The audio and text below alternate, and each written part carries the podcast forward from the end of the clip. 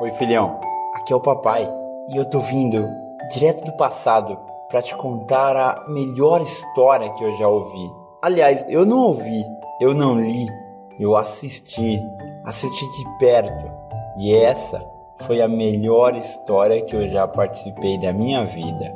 Essa, meu filho, é a sua história vista pelos meus olhos.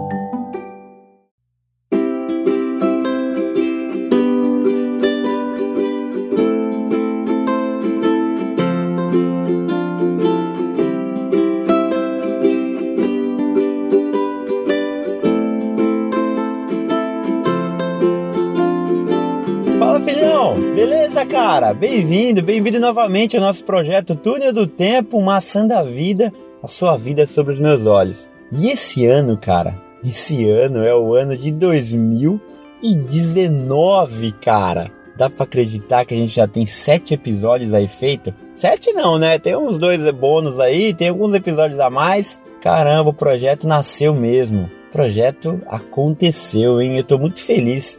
Tô muito feliz porque agora eu tô gravando conforme acontecem os fatos. Agora o projeto realmente começou. Eu vou acompanhar sua vida e vou relatar aqui no áudio e vai ficar registrado. Os outros eu relatei conforme eu lembrava, talvez eu perdi algumas coisas, mas as mais importantes eu gravei. Mas agora vai ser uma parada diferente, vai ser realmente o que acontece. Então eu acho que agora o projeto vai seguir sozinho. E eu vou tentar levar até os 35 anos lá que eu prometi para você. Eu vou estar com 65 anos, cara. Vai ser só 35 episódios se você não tiver um filho antes, né? O combinado é esse. Se você tiver um filho antes, a gente corta o projeto e eu te entrego ele. Aí você sabe se você quer seguir ou não. Ou então eu continuo com a versão do meu neto. Ah, pode ser uma boa ideia também, né? E depois que você se torna pai, aí você muda de tela. Aí você já está controlando o seu jogo e aí a vida continua, mas a gente um pouco distante, mas com aquele fio do amor, eu espero. Mas vamos lá, vamos pro seu ano? Vamos falar desse ano maravilhoso? Sete anos, cara! Você já tá com sete anos. Esse ano muita coisa aconteceu, muito aprendizado. Eu acho que mais para mim do que para você. Ano difícil, hein? Vou te contar. Mas tá sendo maravilhoso, como todos os anos ao seu lado. Bora lá? Bora pro episódio. Cara, deixa eu te contar. Sete anos é uma idade punk. É uma idade complicada. Porque assim, mano, você. Eu não sei como explicar é, cientificamente, tá ligado?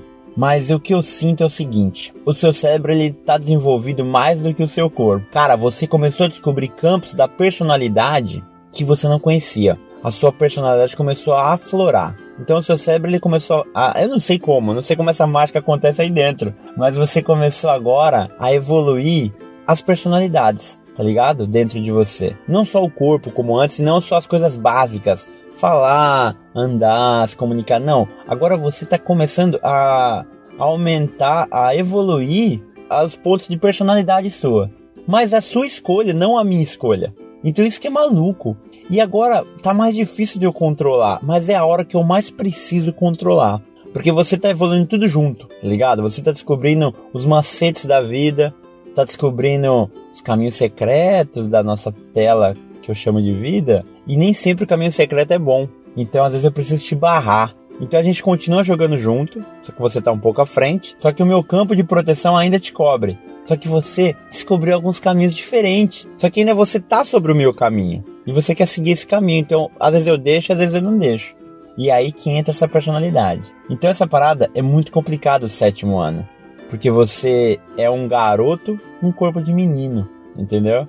E, e, muita coisa tem acontecido. Bom, esse ano, cara, esse ano foi o ano do filha da puta. Você lembra disso? Caralho, vou te contar. Estava eu no carro dirigindo, eu, você do meu lado, na frente, a sua irmã atrás e a sua mãe atrás. Daí a gente estava conversando sobre o que, que você assistia no iPad, né? Que a gente chama de Tata, desde pequenino você chama o iPad de Tata. Eu estava te explicando sobre falar, te ensinando algumas coisas do português, né?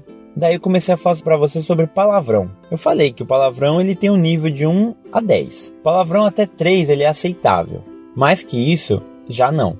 Na verdade, o bom é você não usar o palavrão, porque isso mostra que você é inteligente. Quando você utiliza tanto palavra errada, gíria ou palavrão, isso não mostra que você tem o controle e a sabedoria muito do que está falando, entendeu? Isso eu tô te falando, mas isso você vê, eu, eu uso palavrão como vírgula. E também te expliquei que o palavrão tá na cabeça de quem ouve. Às vezes não tá na cabeça de quem fala. Porque às vezes o palavrão para mim só é uma vírgula e para quem ouve é uma coisa bizarra, absurda. Entendeu? Mas eu te pedi para não usar o palavrão. Te pedi. Não vou te obrigar e nem falar que você não pode, porque eu não faço isso. Então eu não posso cobrar uma coisa sua que eu não faço. Pois bem, a gente estava no carro e eu falei: "Tem alguma palavra que você quer me perguntar?" Isso eu deixei bem claro para você. Todas as palavras que você não souber, você não pode usar. Você tem que me perguntar para saber o significado. Isso é uma regra. E até hoje eu também faço. Você só usa palavras que você sabe o significado, porque senão não faz sentido. A palavra ela, é, ela serve para passar comunicação. Quando o comunicador que é você não sabe o que está falando, a palavra não tem sentido nenhum, tanto para quem ouve quanto para quem fala. Daí eu falei: tem alguma palavra que você quer me perguntar? Aí você ficou meio sem graça eu dirigindo. E você, ah, tem. Eu falei: tem alguma palavra que é palavrão que você quer saber se pode usar ou não? Aí você, tem, tem uma que eu, eu quero saber. Aí você falou, a primeira palavra foi putz putz. E você falou, essa é palavrão, papai? Eu falei, não, esse palavrão não é palavrão. É uma expressão de espanto. Putz. Aí, tipo, não é um palavrão. Você pode usar. Aí sua mãe falou, não, mas não é bom. Eu falei, não, pode usar, não é um palavrão. Putz é putz. Aí você falou, bom, tem mais uma também. Aí eu falei, qual, filho? Aí você falou, é. É. Filha da puta. Cara, você falou isso pra mim com uma vozinha de criança. Filha da puta. Eu achei aquilo. Dentro de mim eu queria dar risada. Mas na hora eu também senti um puta medo e um absurdo um filho falando aquilo. Logo eu, que sou um cara que utiliza o palavrão no meu vocabulário diário, assim, entre amigos, né? Como a gente tá em amigos aqui, né? Não em qualquer lugar, lógico. Quando eu ouvi meu filho falando, eu fiquei com puta medo. Eu falei, não, cara, não quero que isso aconteça. Daí eu falei pra você, opa. Aí sua mãe, nossa, filho! Aí você ficou meio com medo. Eu falei, não, não, tá certo, você tem que perguntar. Aí eu falei, bom, essa palavra, você sabe o que significa? Falei para você. Aí você falou, não. Eu falei, então. Então você não vai poder usar ela até você aprender o que ela significa. Eu não vou te ensinar agora que você é muito pequeno para saber o significado dela. Quando você crescer, você vai aprender. Aí sim, eu vou te dizer se pode usar ou não. Mas quando você aprender o significado, você mesmo vai entender se pode usar ou não. Aí eu falei, ela é uma palavra de nível 5. Não é a pior coisa, mas não é uma coisa boa. Então se você puder não usar é melhor. E ela serve tanto para dar risada quanto para magoar, para ofender. Então eu não usaria, falei para você. Falei, a regra é quando você aprender e é lógico, né, velho? Eu não te ensinei, né, mano? Eu não vou te explicar nem fodendo o que é filha da puta, né? Daí eu não te expliquei, mas eu achei muito bonitinho, ao mesmo tempo bizarro, como você teve acesso a essa palavra, porque você me ouve falar, lógico, pode ter sido de mim, falando com a sua mãe. Embora eu tente evitar falar a palavra perto de você, mas eu não consigo. Quando eu tô num momento relax ou até nervoso, eu vou acabar falando. Ou você ouviu no iPad, na internet, não sei. E eu fiquei feliz de você me contar. E eu espero que isso tenha durado. E eu espero que eu consiga incentivar sempre isso em você. Eu quero ser, cara, o seu porto seguro em português. Você agora com 7 anos, você já tá na primeira série. Você tá muito avançado no japonês. É impressionante. Mano, você na primeira série sabe mais do que eu com 14 anos de Japão. E eu cheguei a estudar. Estudei algumas vezes. Você na primeira série você já sabe escrever kanji, você já entende muita coisa, você não sabe reproduzir o que eles falam, mas você já entende. Aquele sentimento de, ah, eu acho que é isso, é a compreensão. É a compreensão natural da palavra. Isso eu aprendi com o tempo aqui no Japão. Muitas coisas eu não sei como eu sei, mas eu sei que é. Então isso vai pelo contexto da palavra, pelo contexto da situação e o significado da palavra. Você às vezes não sabe o significado, mas você entende pelo contexto. E alguma coisa dentro da sua cabeça fala: não, isso é isso. E eu não sei como essa mágica acontece. E acontece, acontece comigo também. Eu não sei responder o que o japonês fala, usando a ordem verbal, usando as regras né, de gramaticais. Mas eu sei o que ele está falando. E com você já está acontecendo isso. Só que você está aprendendo essas regras gramaticais. E isso é melhor ainda. Você vai conseguir responder. E eu estou muito orgulhoso. Porém, eu estou sentindo que você está tendo uma dificuldade porque são línguas distintas. Porque assim, além de ser ao contrário, o sujeito, o verbo e tudo, o português ele é muito explicado. Você sempre fala você faz tal coisa. Eu fui com você e fiz tal coisa. É muito detalhado. O japonês não. Ele vai muito no contexto. Então, tipo, se você falou você na frase em japonês, você fala uma vez só. Nas outras, fica subentendido você já. Então, o japonês omite o você. Então, você está tendo dificuldade para se explicar. Porque você está aprendendo no dia a dia o japonês na escola e está omitindo o sujeito da frase, omitindo alguma coisa já pelo entendimento. E no português é necessário que deixe claro o sujeito, senão a frase perde o sentido. Então a gente está tendo uma dificuldade com isso. Eu e sua mãe estamos até entrando em contradições, porque ela tá achando que eu cobro muito você. Como eu fico pouco tempo com você e eu só falo português com você. E aí quando você não sabe se explicar, eu faço você entender e me fazer entender. A sua mãe não, ela já entende o que você fala porque ela tá o dia inteiro com você, teoricamente, né? E ela já sabe o que você tá dizendo. Eu não, eu sou como se fosse um parente, alguém fora que precisa entender o seu português. E eu não quero deixar o seu português ficar aquele português de japonês, sabe? Igual o meu japonês é, sabe? Todo errado e meio que de difícil compreensão. Então eu tô sendo chato com você, filha, eu tô ligado. Sei que você deve ficar bravo comigo, que toda vez eu falo, não, faz a frase de novo, você tá dando muita volta. Essa palavra significa tal coisa.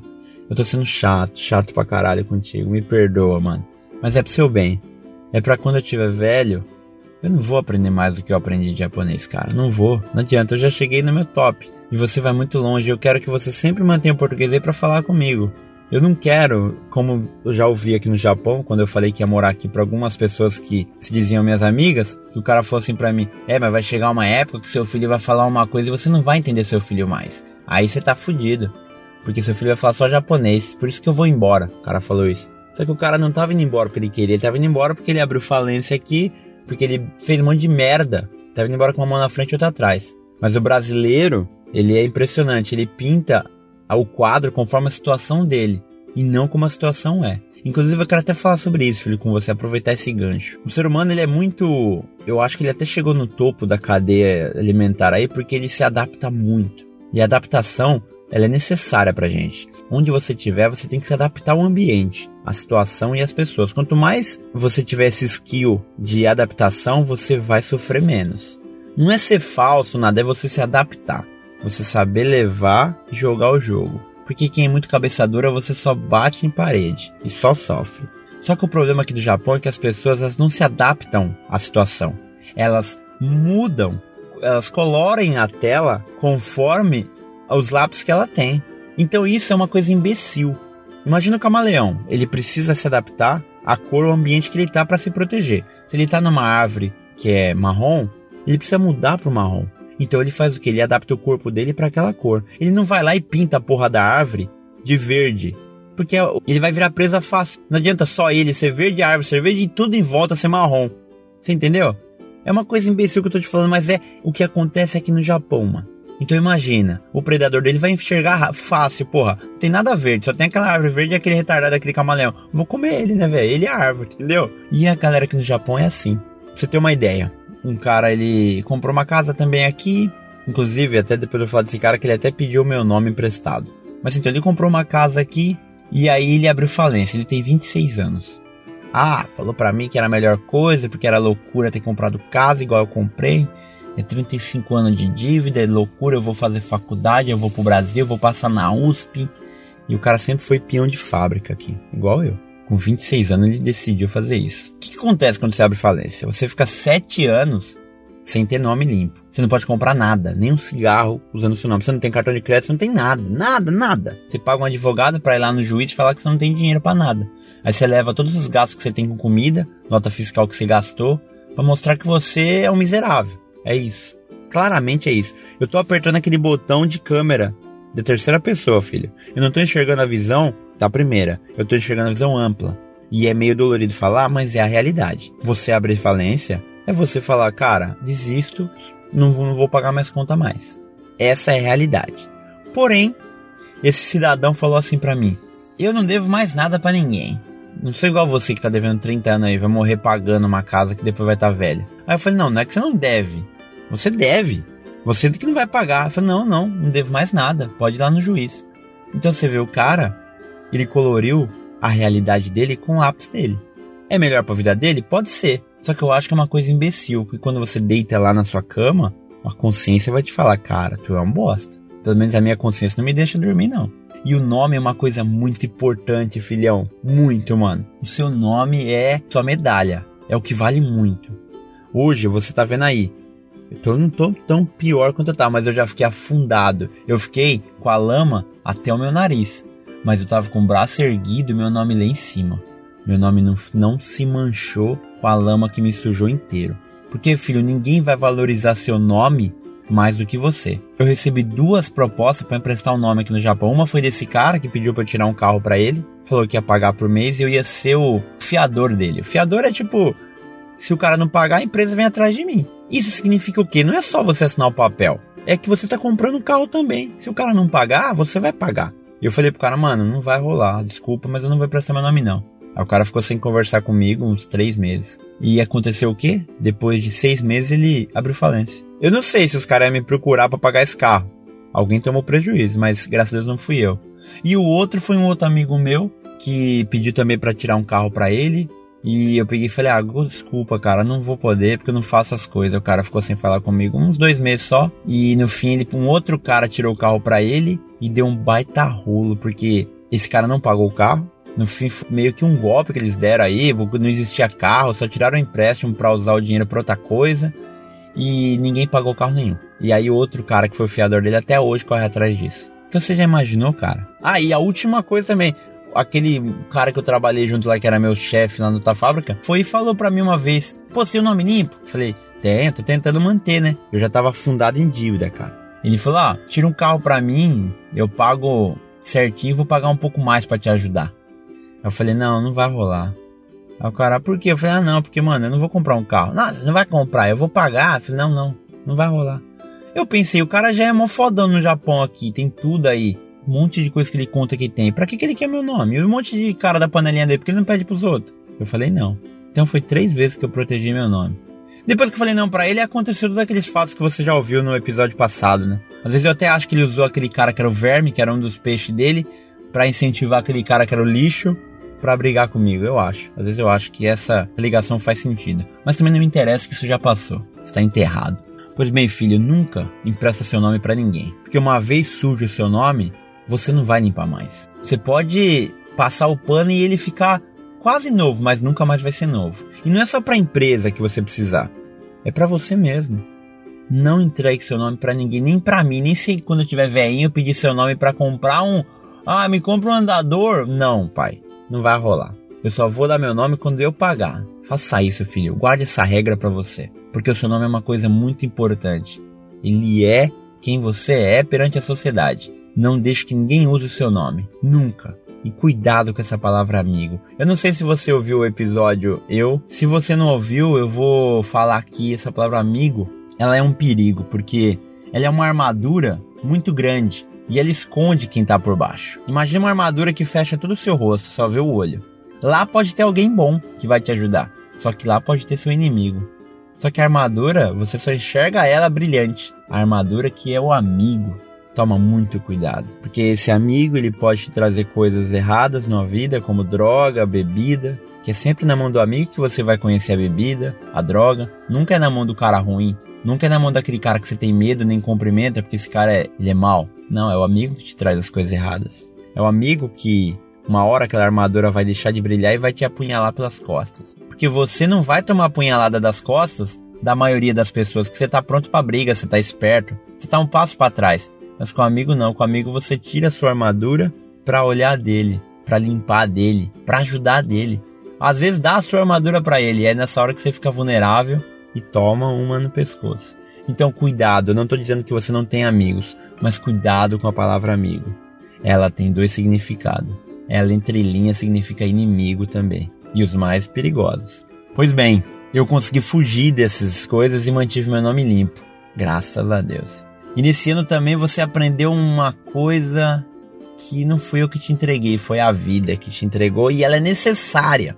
É uma espada. É uma, é uma espada muito complicado. Eu até desenhei ela para você, não sei se você lembra. A gente desenhou e expliquei. Essa é uma espada que ela é longa, como eu fiz.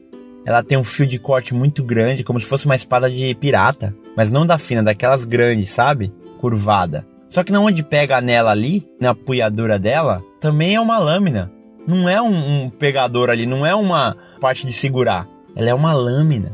Então, cada vez que você desfere um golpe no inimigo, a sua mão corta. E quanto maior for o golpe, mais dano ele vai fazer, mas mais machucada a sua mão vai sofrer. Então o sangue do inimigo vai misturar com o seu sangue. Então não faz sentido essa luta. Essa espada ela chama mentira. Ela é necessária na vida. Eu não te ensinei porque eu acho que ela mais fere a quem usa do que o inimigo.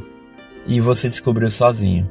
Com sete anos, você descobriu o que, que é essa espada da mentira. Você mentiu para mim, velho, pela primeira vez. Pelo menos eu descobri foi com sete anos. Não sei se você lembra, teve uma vez. Uma coisa foi muito simples. Aquele dia, cara, eu, quero, eu só fui para te ensinar, para te dar um exemplo. E no fim, eu fiquei orgulhoso de você. Você estava voltando da escola e vocês com seus amiguinhos lá pegaram uma mexerica. Porque agora está na primeira série e vocês vão a pé. Aí você vai com a turminha da primeira série. É muito pequenininho vocês e vocês vão num caminho mó longe. É meia hora andando. Vocês atravessam ruas, vocês. Puta, eu tô muito orgulhoso, cara. Você vai lá no meio da japaiada e já sabe falar japonês. E vocês pegaram uma mexerica que tava na casa de uma mulher lá. Todo mundo comeu. Você também comeu. Só que aí, por algum motivo, alguém falou pra professora, acho que foi a mulher. E aí você me contou que você pegou a mexerica lá. Você não mentiu para mim. Só que você fez uma coisa errada. E você falou assim: Não, papai, eu não peguei. Eles pegaram e me deram. E eu comi porque eu tava com muita vontade. Daí eu te falei: que quando você tiver com vontade, me fala que eu compro o que for, mas nunca pega nada de ninguém, nada. Aí você me falou assim: "Mas achado não é roubado". Você ouviu isso na internet. E filho, é verdade, eu também eu cresci ouvindo isso. Achado não é roubado. Só que hoje como pai, eu preciso te dizer uma coisa que meu pai não me disse. Achado é roubado sim. Parece que eu tô ficando aquele mimizinho, um cara muito, nossa, meu pai é muito otário, é muito mimi. Mas não, cara, esse pequeno detalhe é importante que eu te ensine. O que não é seu, não é seu. Não importa se você achou. A regra é clara, eu te falei. O que você tem na sua vida agora vem das minhas mãos ou da mão da sua mãe. Só. Qualquer coisa que vier da outra pessoa, você não pegue. Essa é uma regra que eu te ensinei clara. Porque aqui no Japão os caras é maluco. Os caras metem aí pão com, com agulha pra nego comer. Põe veneno. Só pela maldade. Só porque o mundo não é bonzinho não, cara. O mundo é embaçado, é uma tela difícil de jogar.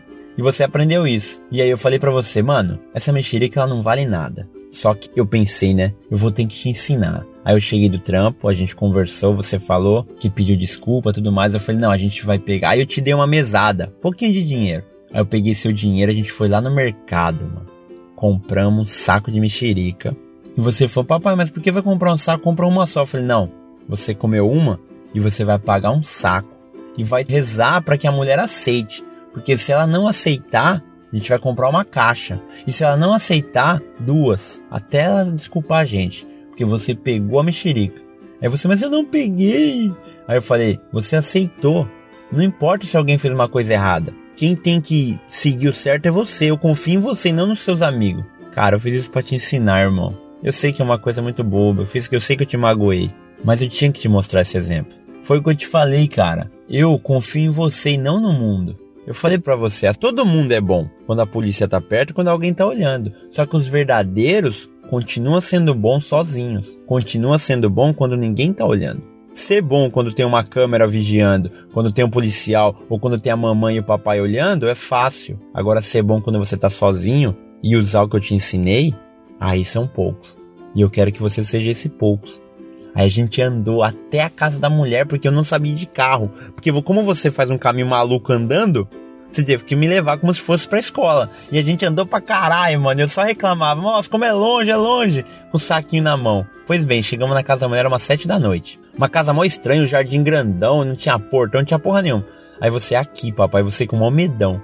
Aí eu bati palma, entrei. E eu também tava com medo, mano. Porque era noite, a mulher olhou lá no, no olho mágico dela na câmera, não onde que for, um, uns estrangeiros na casa dela à noite, falei, mano, essa mulher já vai chamar a polícia, velho. Certeza. E se ela avisou a escola, pensou que eu fui lá tirar satisfação. Pensei em tudo isso, mano. Falei, fudeu, mas eu tava firme e forte ali, não mostrei pra você não. Agora escuta o que você fez, não sei se você lembra. Aí a mulher abriu a porta, era uma mulher meio velha, com óculos. Aí eu falei, eu com japonês todo zoado. Falei, então, meu filho passa por aqui, ele comeu uma mexerica sua. E você do ladinho, assim, meio que atrás de mim, com medo da mulher. E a mulher te olhou, aí eu falei, eu vim devolver. Aí a mulher falou, não, tudo bem, essa mexerica aí nem é minha, ela tá plantada aí faz muitos anos, não tem problema. Aí eu falei, não, não, mas eu faço questão porque eu tô ensinando ele. Ela falou, não, se você quer ensinar, tudo bem, mas não precisa. E eu falei, não, não, posso te entregar? Aí ela, não pode, mas. E sabe o que é foda, filho? Você entendeu tudo que a mulher falava. Tudo. Você começou a falar assim pra mim: Não, papai, ela não quer. Filha da puta, você já sabe japonês pra caralho. E eu tava numa situação de orgulho e, sabe, tendo te ensinar uma parada que você me decepcionou, mas um orgulho foda que você já tava entendendo. E ficou um clima muito chato, porque eu te dei a mexerica, você deu pra mulher, a mulher queria devolver, a mulher no fim queria que a gente entrasse, e eu falei, não, obrigado. E ficou um clima muito bom, na verdade. Aí eu fiz questão que a mulher ficasse, ela falou que não precisava de jeito nenhum, que não foi ela que avisou, foi as próprias crianças que falaram que vocês comeram a mexerica. E que não tem problema, a mexerica tá ali para pegar. Tava cheio o pé. Quando ela não come. Aí eu falei, não, mas não é certo, ele não pode pegar as coisas dos outros. Ela falou, ah, tudo bem, se você quer ensinar, tudo bem. E ela pegou o saquinho de mexerica. E a gente voltou conversando e você entendeu tudo. Tudo que a mulher falou. Aí eu te expliquei na volta, filho, eu só tô te ensinando que não pode. Hoje a mulher aceitou, mas um dia você pode acontecer da mulher não aceitar. E aí é um problema muito grande por um motivo muito pequeno. Não faça isso. Aí acho que você entendeu. Mas a espada de me dar mentira você não tinha conhecido. Você conheceu numa outra situação. E essa sim, essa situação me decepcionou. Mas você aprendeu o que é a mentira. Quando eu até fiz o desenho, eu te expliquei. Por que, que a mentira, essa espada aqui na empunhadura dela é uma lâmina? Porque quando você mente para alguém, filho, vai funcionar. Vai matar seu inimigo, talvez, ou vai ferir seu inimigo e vai te livrar do problema. Só que você cortou a sua mão. Uma hora esse corte vai aumentar e cada vez que você mente mais, mais esse corte aumenta. Até uma hora que você perde a sua mão.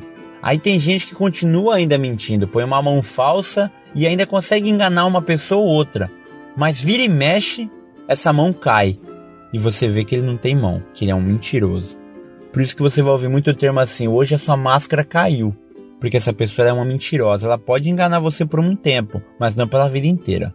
E quando a máscara cai é uma vez só. Então não perca nunca a sua mão da honestidade usando a espada da mentira.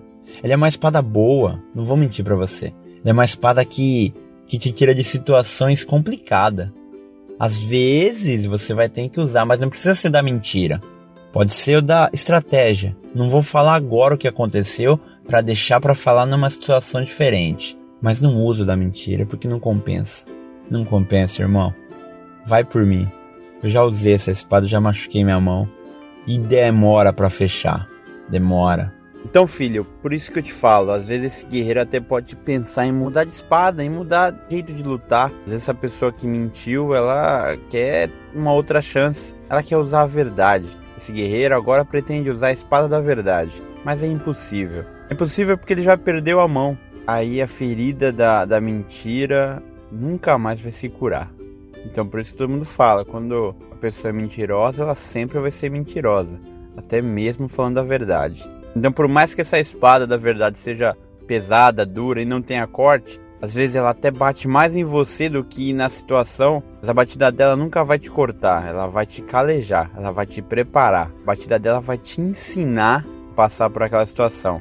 Já a mentira não. Ela pode cortar o objetivo e facilitar sua vida, mas ela vai levar sua mão também. Então escolha sempre a espada da verdade, sempre, em qualquer hipótese, em qualquer situação, porque ela nunca vai te ferir, ela vai te ensinar.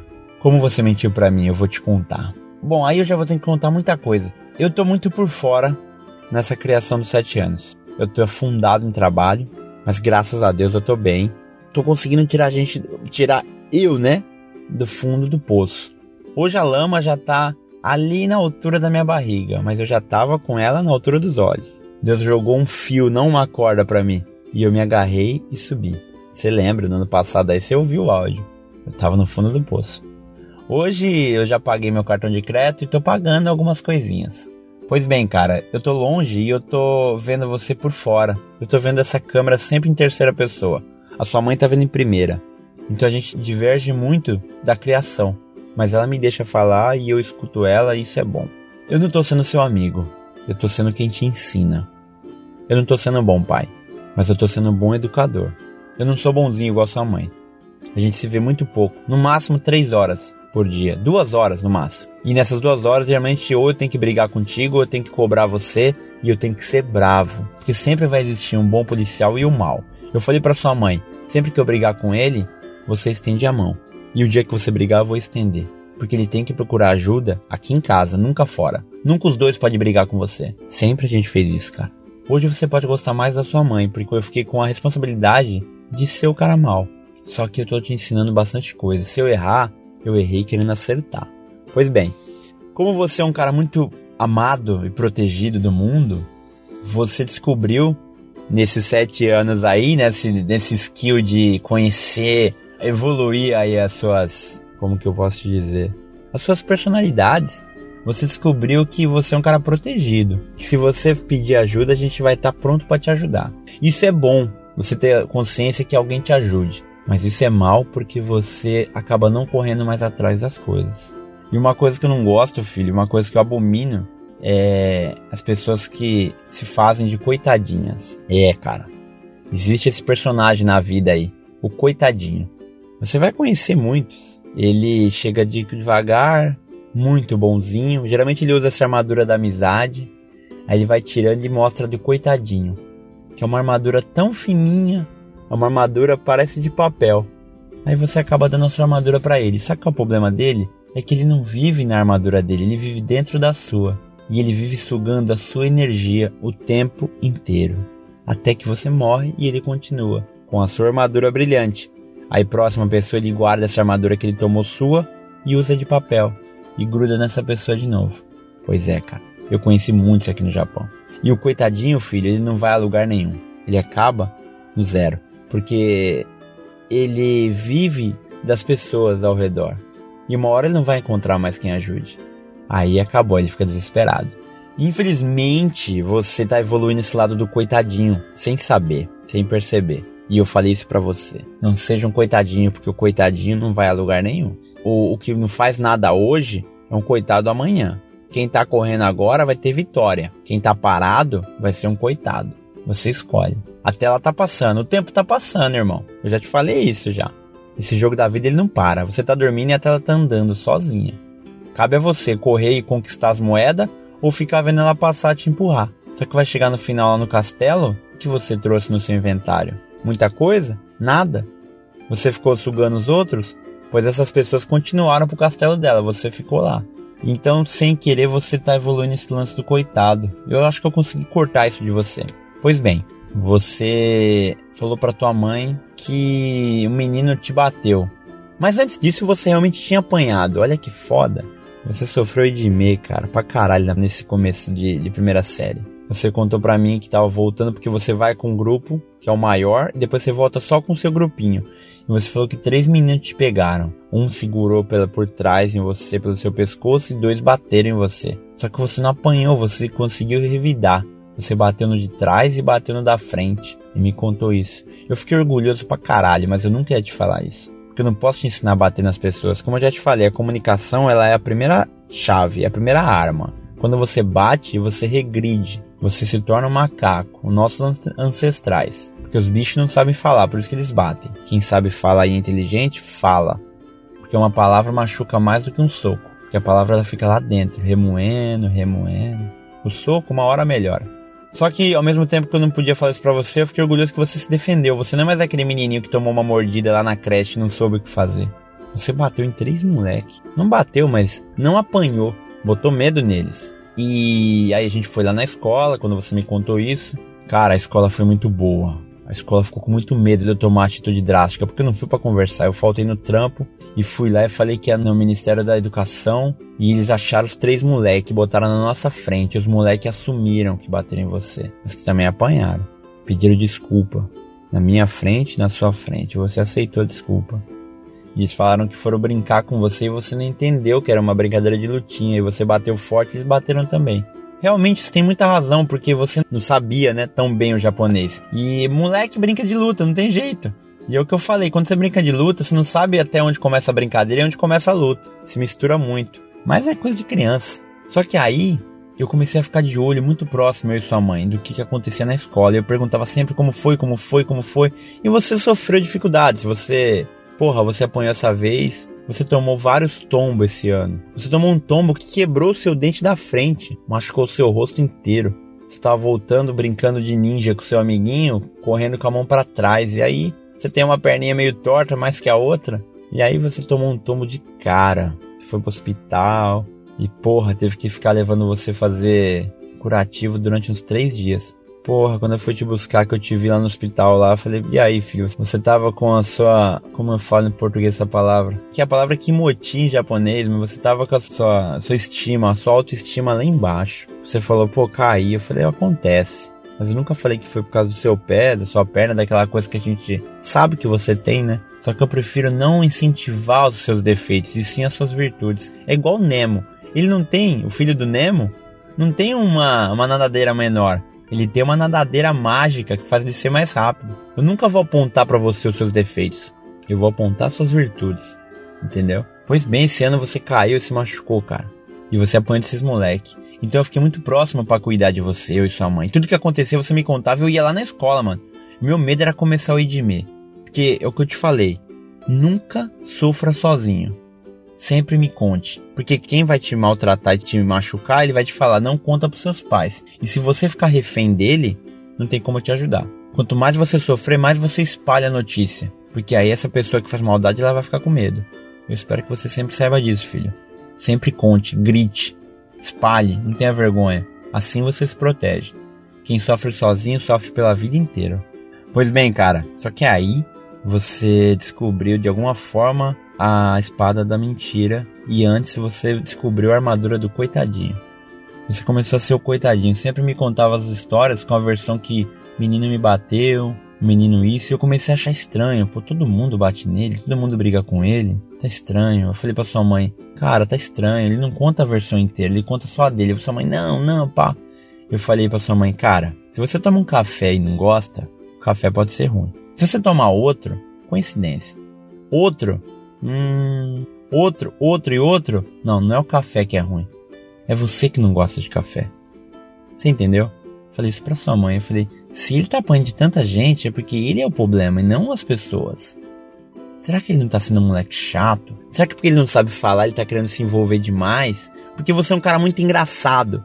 Só que eu tô te ensinando a linha tênue de ser engraçado e ser um bobo. Bobo ninguém gosta, de engraçado a galera gosta. Só que para você ultrapassar essa linha é muito fácil. Não se deixe ultrapassar. Às vezes a gente tá tão engraçado que fica bobo. Aí acabou. A magia acaba na hora. Tem gente que é só bobo, não é engraçado. Então eu preciso te ajudar a sempre manter esse lado da graça, que é muito legal pra vida, mas nunca ser bobo. Porque se você for bobo, irmão, aí perdeu toda a graça. É difícil ensinar isso, cara. Porque eu também sou bobo, muitas vezes. Mas eu vou conseguir, vou te ajudar. Pois bem, Vamos voltar na mentira.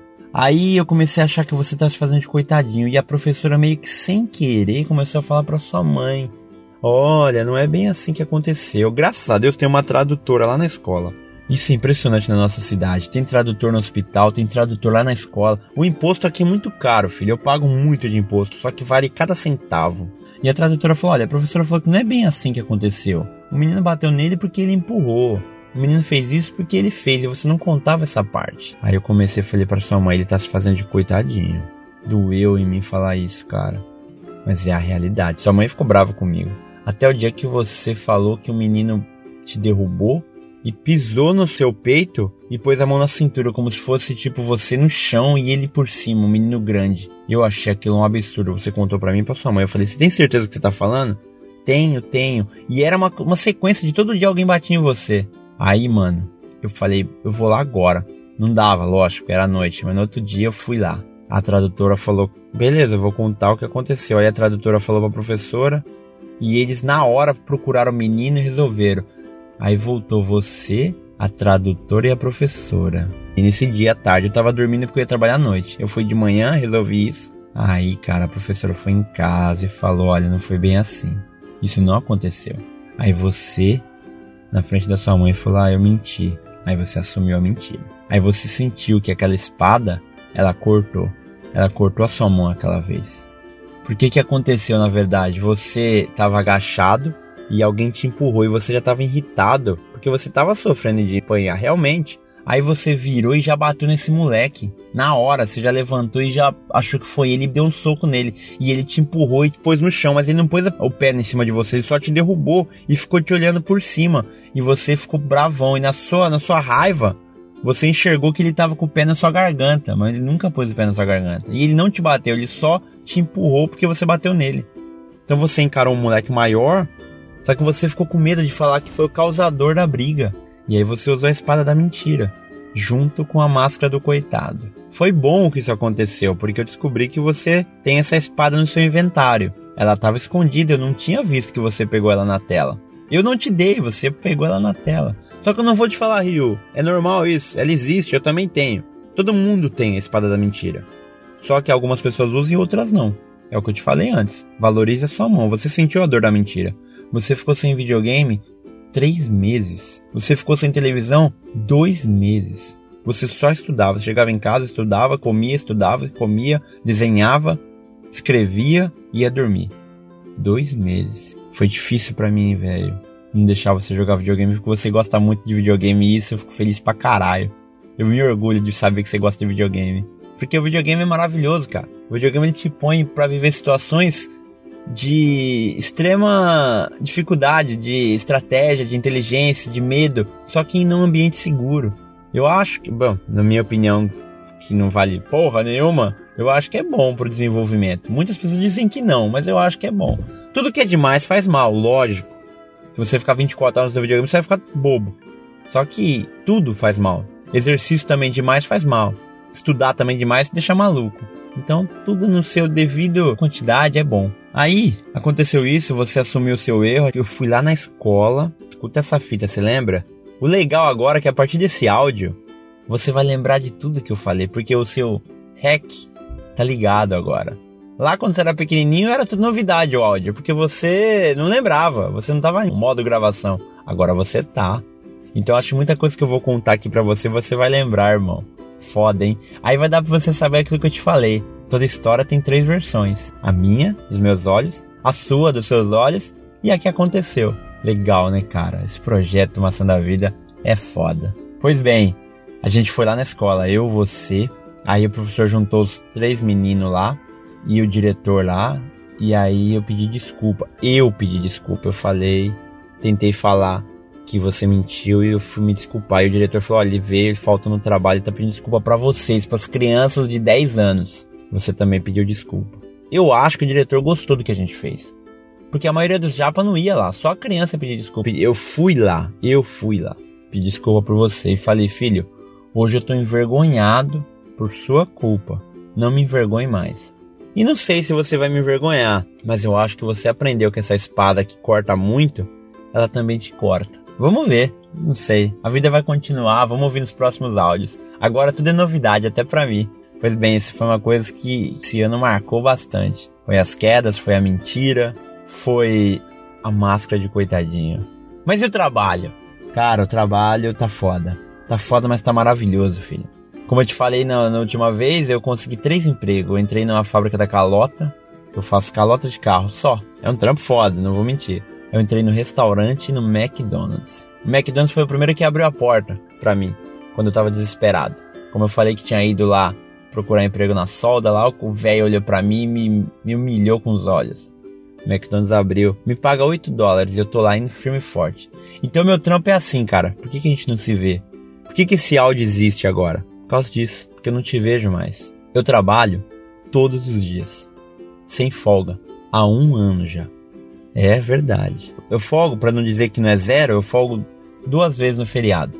Dois dias no máximo. No feriado do mês 5 das férias, do, verão, e duas vezes no fim do ano. Então é quatro dias de folga. Que eu não trabalho em lugar nenhum só. Então é assim, cara, eu trabalho das 6 às 6, 12 horas. Quando eu tô de semana, que eu tô trabalhando à noite, você talvez não. Talvez não, com 7 anos você não vai saber que isso acontece. Mas é assim. Ah, eu entro na fábrica às 6 da tarde, trabalho, saio 6 da manhã. Eu chego em casa, filhão, 6 e meia, a gente se encontra. Aí eu vou dormir 7 horas, 7 e meia, até eu conseguir dormir. Eu durmo das 7 e meia às 10 e meia. Aí eu acordo 10 e meia, lavo o rosto, tento levantar. e saio 11h20 de casa. Eu chego lá no restaurante 11h40. 11h30 no máximo. É, 11h40 quando eu tô atrasado. Então eu trabalho do restaurante das 11h30 até as 2 Eu trabalhava até as 3 antes, só que eu parei para poder te buscar. Então eu trabalho do restaurante das 11h30 até as 2 Aí eu saio duas horas, pego você, espero você sair da escola 3 horas, eu fico uma hora no carro te esperando, pego a sua irmã também na creche, volto para casa 3 e meia, deito mais um pouquinho e saio para trabalhar 5 horas. Aí eu trabalho das 6 às 6 da manhã, chego em casa às 6 e meia, durmo 7 e meia, acordo 11, é isso, é esse o meu tempo. E quando eu tô de dia? Quando eu tô de dia eu acordo às 4 da manhã, saio de casa às 5 horas, trabalho das 6 às 6, chego em casa às 6 e meia, só que aí eu não vou dormir igual quando eu tô de dia. Eu fico com você até umas 7 e meia. Com você não, porque é mentira, eu não tô com você. Eu tô deitado no chão dormindo. Eu sei que você só me enxerga deitado nos cantos com sono dormindo. Mas é porque eu não tô conseguindo, cara. A minha cabeça tá ótima, ela tá focada, mas meu corpo não tá acompanhando. Então eu fico até sete e meia em casa, vou trabalhar, chego no restaurante às 8 da noite e fico até às 11h30. Volto para casa, vou dormir meia-noite e meia e acordo às 4 da manhã. Essa é minha vida. Faz um ano. E é assim que eu tô conseguindo pagar nossas contas. É muito, é muito. Mas eu tô muito feliz porque eu fiz as pazes com a minha cabeça, cara. Ah, cara, eu também não posso esquecer de uma parada muito legal que aconteceu nesse seu aniversário de 7 anos. Lembra que lá naquele. no ano passado, a gente tava passando por um monte daquele aperto que eu te falei. Embora a vida tinha melhorado um pouquinho no fim do ano que eu tava em três empregos. Mas você não me via, a gente tava naquela correria toda. Você me pediu um presente. Pela primeira vez você escolheu seu presente de aniversário. E era muito engraçado, porque aqui no Japão eles passam comercial de videogame na televisão. No Brasil não lembro disso acontecer. E aqui passa o comercial da, da do Switch, do Playstation. Assim na programação normal da TV aberta, né? E um dia a gente tava assistindo e mostrou o Switch. Era novidade. Ia ser lançado pela Nintendo. Você falou, viu papai esse videogame novo da Nintendo? Aí eu vi, mas você tem o seu Wii U, né? Então tá bom. Ah, é verdade, você falou. E deu uma murchadinha. Aí uma vez no YouTube você me mostrou, olha papai, vai sair esse videogame novo do, do Switch, Nintendo Switch. Eu falei, ah, legal né filho, mas muito caro, papai não vai poder comprar. Não, eu sei, eu sei. Aí você enrolando, enrolando e eu querendo que você pedisse para mim de aniversário, né?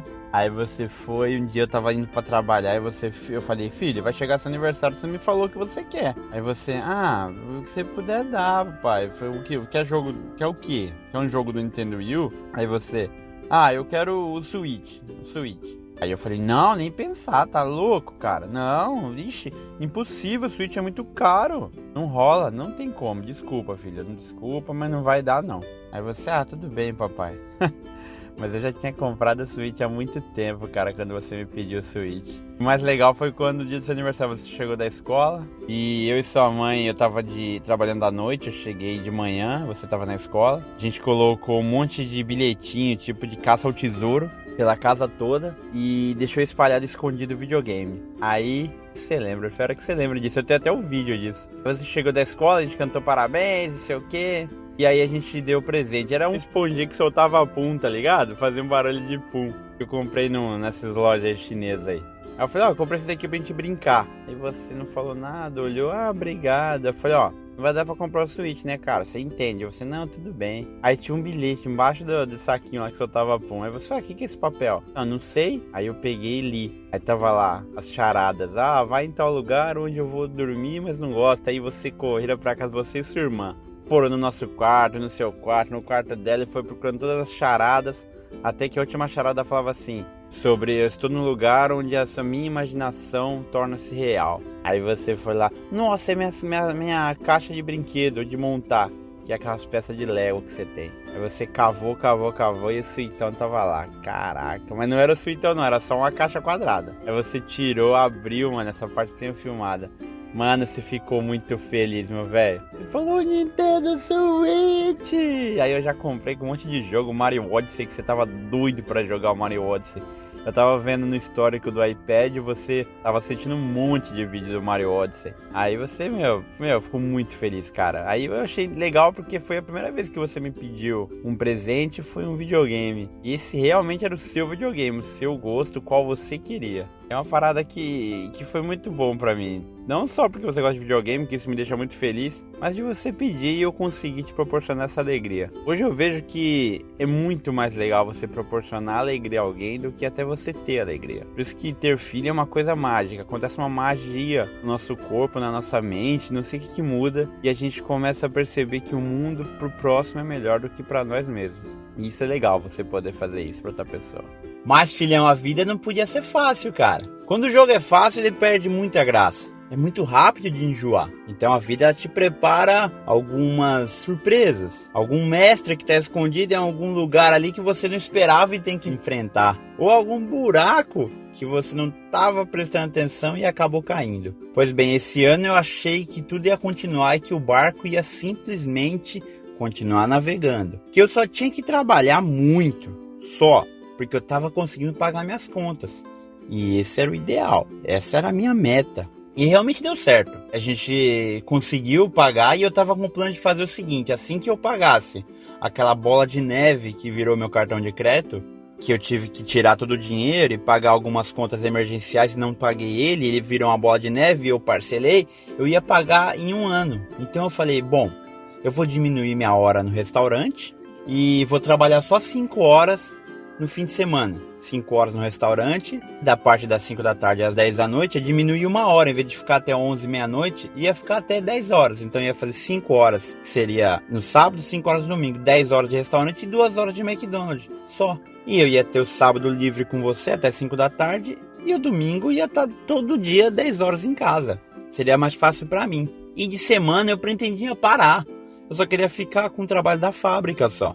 Porque jornada dupla é puxado, mano, tá ligado? Você dormir só 4 horas. Então eu já tinha feito esse plano. Falei pra sua mãe que quando der o mês 6 aí, vai acabar a prestação do cartão. E eu vou fazer esse negócio, beleza? Vou diminuir, a gente vai ganhar menos ali nesse salário extra. Mas já não precisa se matar tanto, né? E até porque eu tô no meu limite, irmão. Sério, você eu vou falar pra você. Vai parecer meio. Ai, pô, meu pai se acha fodão. Mas não é, cara. Eu tô Sabe quando você sente que você tá passando do limite? Tipo, o computador já tá aquecendo, tá ligado? Eu tô acima. Vou bugar. Eu sei que um ano que eu trabalhei nessa pegada aí de três trabalhos, eu diminui uns cinco anos de expectativa de vida, mano. Sério, velho, sério. Eu tô com dor em todo lugar. É, é, meio foda ficar falando isso, porque você já ouve isso no dia a dia, sabe? Que eu tô cansado, que mas caralho, irmão, sério, pra ficar em pé da cama e levantar, mano, eu consigo sentir o sangue circulando pelas veias, tá ligado? Doendo cada veinha. Puta, mano, é, não dá pra explicar. Parece que meu corpo tem 80 anos. Mas beleza, isso aí não faz diferença. Tem que encarar, tem que encarar. Então minha ideia é o seguinte, filhão, era sair do Mac, porque o Mac era o dinheirinho que eu usava para pagar o podcast aqui e para pôr gasolina. E era muito pouco, tá ligado? Num mês assim não dava 10 dólares. E, porra, me custava duas, três horas de trabalho no domingo. Então era, eu podia aumentar o sábado que eu fico com você, que eu te levo na natação e fico um pouco à tarde. Eu podia fazer isso no domingo, sem ter a natação. Apesar que eu te levo no beisebol agora. Mas eu ia ficar no beisebol e depois ficar tarde com você. E eu ficar só com o restaurante de fim de semana. Então, mesmo trabalhando em dois trabalhos, seria tranquilo de levar, porque eu já tô levando pior agora faz um ano. Porque uma coisa é você arrumar um serviço extra por três meses, dois meses e, e dar uma esforçada, sabe? Falar, não, vou vou me esforçar. Uma coisa é um ano, cara. É puxado, irmão. Então eu peguei e falei, vou fazer isso. Aí meu plano era esse, chegar no cara do Mac e falar, ó, vou parar aqui e ficar no restaurante lá no Lamen, né? Só isso. Mas, como eu te falei, quando você domina muito o jogo da vida, ela levanta o nível de dificuldade sozinho. É automático. Quando você controlou aquela tela ao ponto de falar, não, beleza, tá sob controle, ela vai aumentar o level. E isso não é ruim. Isso é bom. Porque é assim que você vai evoluindo. É igual um jogo, irmão. Por isso que eu uso sempre essa metáfora do jogo, porque é um jogo. A nossa vida aqui é um jogo, eu só não sei quem controla. Mas a gente é o boneco de alguém. Porque se você não tiver essa dificuldade da vida, você não vai evoluir. Você pode escolher ser o bom, o melhor entre os fracos, ou ser um fraco entre os fortes. O que, que vai mudar na sua escolha? Se você escolher ser um forte entre os fracos, você sempre vai ser forte porque você tá no meio de fracos, só que você nunca vai evoluir. E quando você sair daquele mundinho dos fracos, você vai ser só mais um fraco, não vai ser mais um forte. Agora, se você for um fraco entre os fortes, a cada dia você tá ficando forte. E um dia você vai ser tão forte quanto eles, porque você sempre vai evoluir. Você não vai regredir. Quando você for forte no mundo dos fracos, você não vai ficar fraco, você vai continuar forte. Só que quando sair de lá, você se tornou fraco sem perceber. Agora, quando você tá no meio dos fortes aqui lutando mais do que você aguenta, você tá evoluindo e você tá ficando tão forte quanto eles. Então sempre é bom evoluir. Sempre é bom voar para longe, entendeu? Não adianta você ser uma águia e tá caçando aqui junto com um pombo. Você não vê, cara, uma águia descendo lá do alto para comer uma minhoca, porque para ela isso não é nada. Ela tem garras para comer um animal de 10 quilos, para matar um porco, tá ligado? Então ela não vai vir se preocupar com uma minhoca. Então imagina ela, vou ficar aqui entre os pombos aqui que eu sou fodona. Mas mano, ela vai perder toda a natureza de águia dela. E um dia ela não vai conseguir mais voar. E as presas dela não vão mais agarrar nada. Então eu reclamo porque eu tô apanhando, mas eu tô evoluindo. Pois bem, meu plano era esse: sair do Mac e continuar no restaurante que me pagava meio. E tava aumentando meu salário. Depois de um ano, meu salário subiu para 12 dólares, que é um salário inimaginável para quem trabalha em serviço freelance, né? Em japonês chama baito, né? Arubaito. Daí eu falei, bom, tô ótimo aqui. Só que no mês 4, a vida me apresentou um mestre. E esse mestre, esse combate me pegou desprevenido. Então agora eu vou te contar uma história, filho, que vai ser chata. Que eu pensei inúmeras vezes em não contar. Eu falei, cara, eu tô preocupado se eu tô fazendo esse projeto mais para mim do que pro meu filho. Eu tô preocupado que aqui tá se tornando o diário de um bosta. O diário de um merda. Que eu fico contando as minhas mazelas. Que eu fico contando as minhas derrotas. Todo ano eu tenho que perder um puta tempo contando que, ah, eu tô sofrendo isso, aquilo e aquele. Então eu pensei muito em não contar. Só que se eu não contar, não vou mostrar para você que o que eu te ensino, eu passei por isso. Então eu não tô só te ensinando a teoria. Eu fui provado pela vida e continuei e paguei o preço para seguir o que eu te ensino, para te mostrar que o que eu te falo não é só teoria, que eu faço mesmo que eu tô fazendo errado. Aí no futuro, você vai estar tá vendo tudo naquela visão de terceira pessoa. Então você vai ver agora, no futuro aí, que, puto, meu pai foi muito burro. Ou então meu pai foi muito certo. Eu não sei. Eu agora estou vivendo o momento agora e só consigo enxergar em primeira pessoa. Aí do futuro você vai enxergar em terceira pessoa. E tomara que eu não tenha errado tanto. Bom, vamos lá. Para te contar essa história aqui, eu preciso voltar lá pro mês 4, na Páscoa, no dia 20, era um sábado. Sua mãe falou para mim: você precisa folgar no dia 21, que é Páscoa. Eu já tava sem folgar, sem folga nenhuma. Desde janeiro. Eu folguei. Em janeiro eu folguei dia 1 e dia 2. E só. Dezembro eu trabalhei inteirinho nas férias. Da fábrica eu fiquei no restaurante. E só folguei dois dias. A partir do dia 3 eu já tava trabalhando. E vim direto até o mês 4 ali até esse dia 20. E eu falei pra minha chefe: olha, dia 21 eu vou folgar.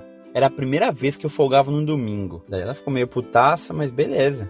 Folga. E aí vai ser a nossa Páscoa. Porque você sabe que em casa vem o coelho da Páscoa e ele deixa pegadas, ele deixa presente e tudo mais. E eu queria participar disso. Pois bem, o que, que aconteceu, meu garoto? Vai ser meio chato agora, desculpa, mano, mas eu vou ter que te contar alguns detalhes e, e falar pessoas para que você entenda o contexto inteiro. Para começar essa história, eu preciso te falar como funciona o restaurante lá, o Lame, e os personagens que fazem parte dessa história eu tenho meu chefe principal, que é o gerente lá, que eu vou chamar de Tiago. A subchefe, que eu vou chamar de subchefe. Então, essas são as duas pessoas que são meu chefe diretamente. A subchefe, que me contratou e que ficava comigo sempre lá. E o Tiago, que no ano passado também era o chefe lá. Então, tipo, a subchefe não ficava sozinha. Só que aí, na outra loja da família dele, o gerente saiu, então ele foi para lá e deixou a subchefe como chefe. Essa minha subchefe, ela tem 23 anos, então ela é muito nova pro cargo que ela tá.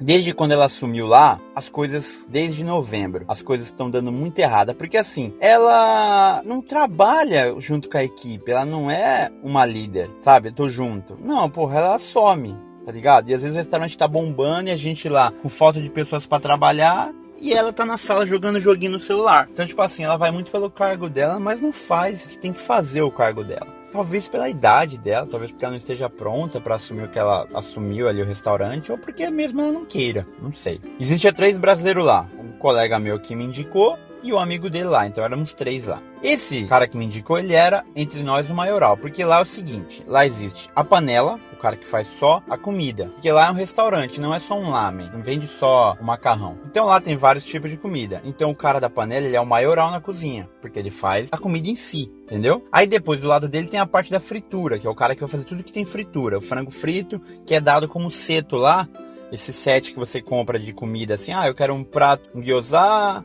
Tem os tipos de comida lá que é igual do lanche do Mac. É o setor A, B, C, D todo vai um franguinho frito, dois pedaços de frango. Só que esse cara do frango também faz o camarão com maionese, também faz o tempurá, também faz o rolinho primavera. Qualquer coisa que vai na fritura, esse cara faz. Aí vem pra frente desse cara do frango, tem o cara do gyoza, que só faz o gyoza que ele cuida de duas chapas e tem que fazer gyoza. Cabe uns 30 gyoza lá, né? Parzinho de gyoza. O pratinho cabe 6, você vende o par de 6. Cabe 30 em cada chapa. Então é corrida, porque ele demora 7 minutos. É o que mais demora lá é o gyoza. Tanto que quando entra o pedido, é falado quanto gyoza vem. Enquanto você faz o gyoza, o cara faz a comida, o cara faz a fritura e o cara faz o lamen. E no final do lado do gyoza, o lamen, que é a coisa mais fácil. A água tá quente, tem os molhos que você usa, você molha o macarrão lá por um minuto, joga na água quente, tira e joga o molho. Acabou e a água que é preparada para sopa, né, do gosto. Esse é o layout lá do restaurante. Então existe panela, a fritura, o gyoza e o lamen, quatro lugares. Nunca tem quatro pessoas trabalhando lá.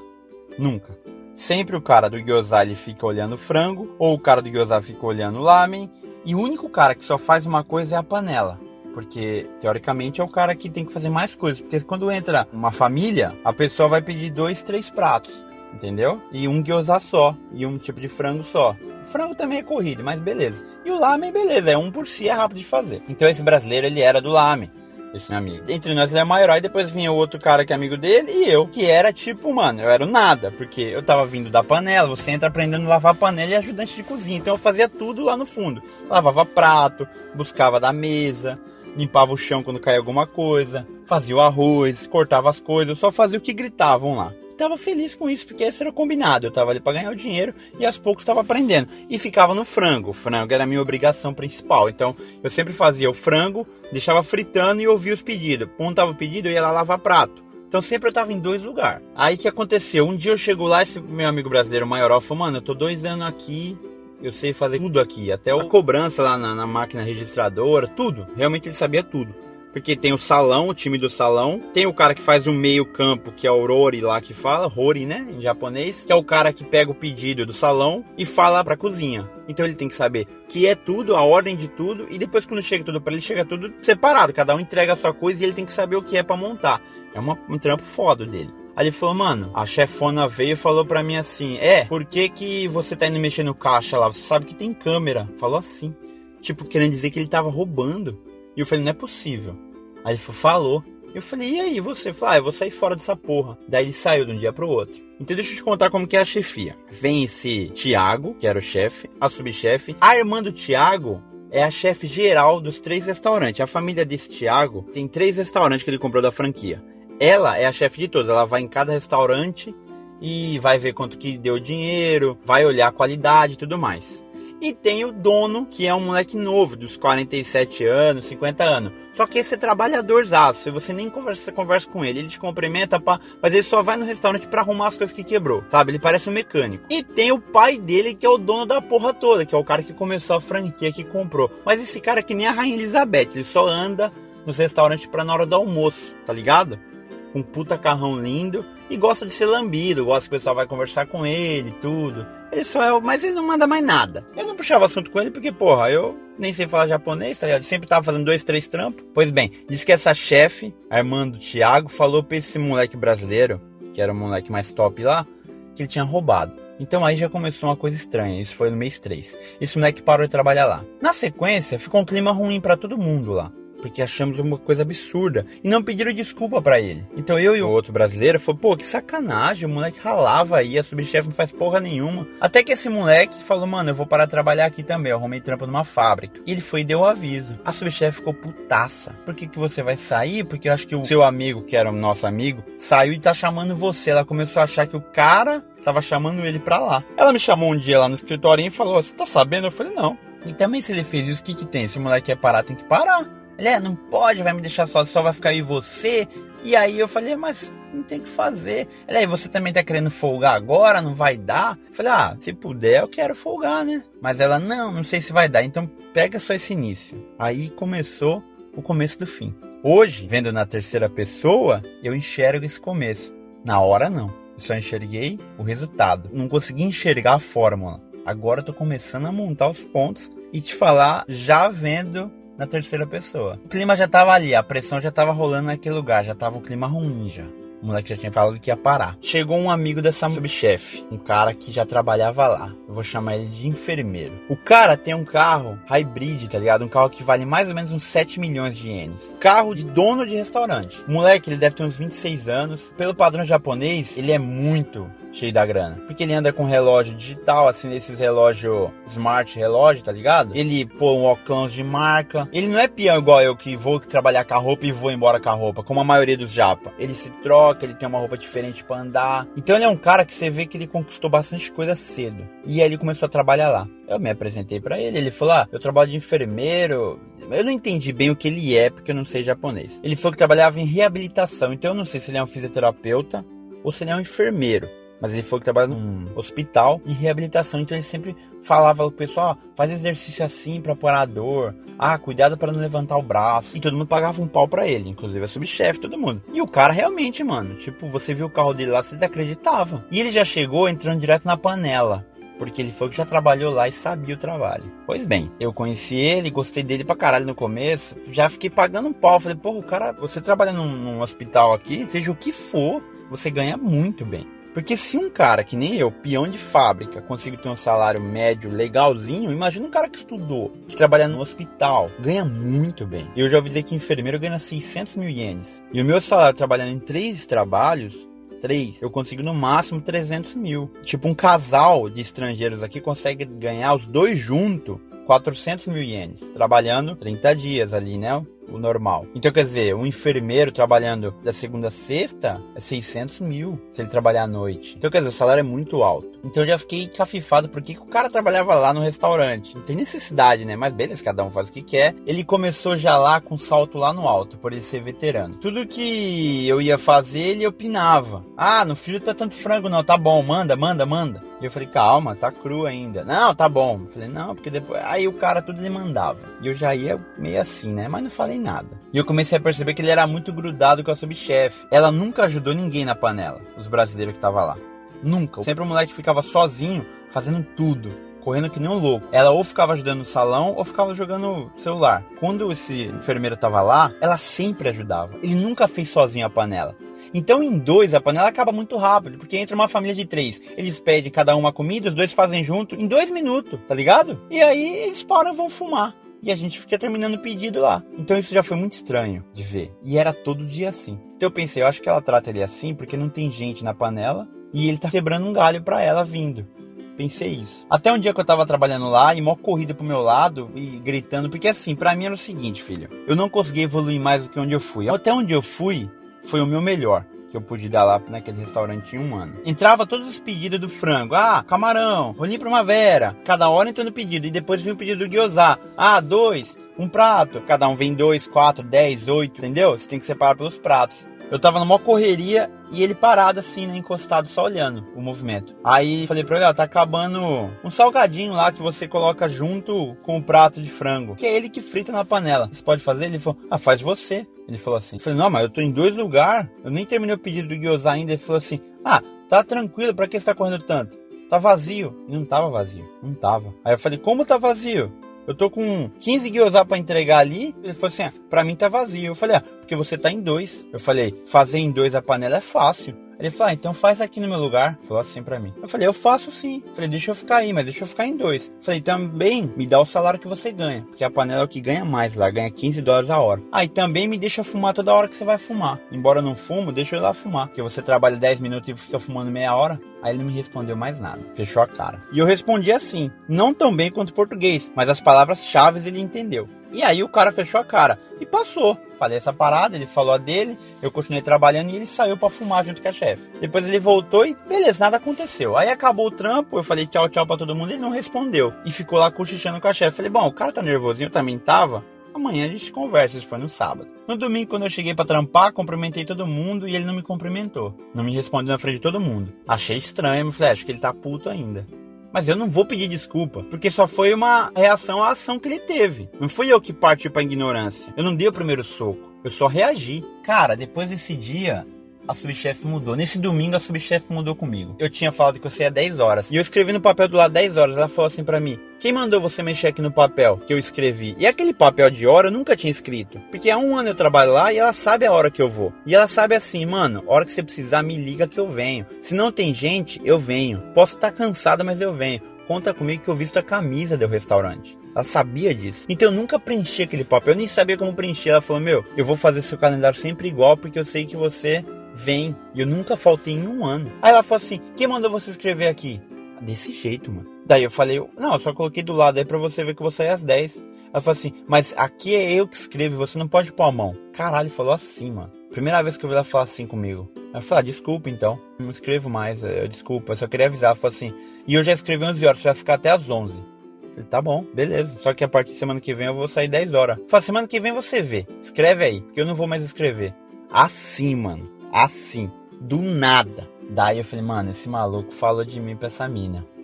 Beleza, não tenho o que eu fazer. Eu não sei falar japonês ao ponto de esclarecer o que aconteceu. E eu não tenho que esclarecer o que aconteceu. Porque é assim, filhão. Eu trabalho há um ano lá. O que eu posso mostrar para ela, eu já mostrei quem eu sou. Eu sou um cara trabalhador, eu dou o meu melhor. Por isso que eu falo para você, mano. Se o seu trabalho for limpar o chão, limpa do jeito que você fica orgulhoso. Que você fala, porra, tá bem limpo. Então, assim, por mais que alguém não veja o seu trabalho, você tem que valorizar o seu trabalho e você tem que fazer o melhor que você sabe que é. Porque pra mim, eu sou um cara que trabalha bem. Porque quando eu vou lá, eu dou o meu máximo. É aí que entra o ponto que eu sempre te falo, filho. Não deixe que ninguém te humilhe por dinheiro nenhum, por cargo nenhum, por status nenhum. Humilhação nunca. Eu não viajei, mano, 36 mil quilômetros para ser humilhado por ninguém. Quando eu for velho e não conseguir fazer o que me mandam, eu vou até aceitar. Mas agora eu tô no meu auge e eu trabalho pra caralho. E eu não vou aceitar que isso aconteça. Eu não tinha que me defender do que o cara falou. Não me interessa o que o cara falou. Ela me conhece há um ano. Ela sabe como eu trabalho. Se ela decidiu me tratar mal, tudo bem. Só que aí, filho, eu pensei o seguinte: a vida quer me ensinar alguma coisa, mano.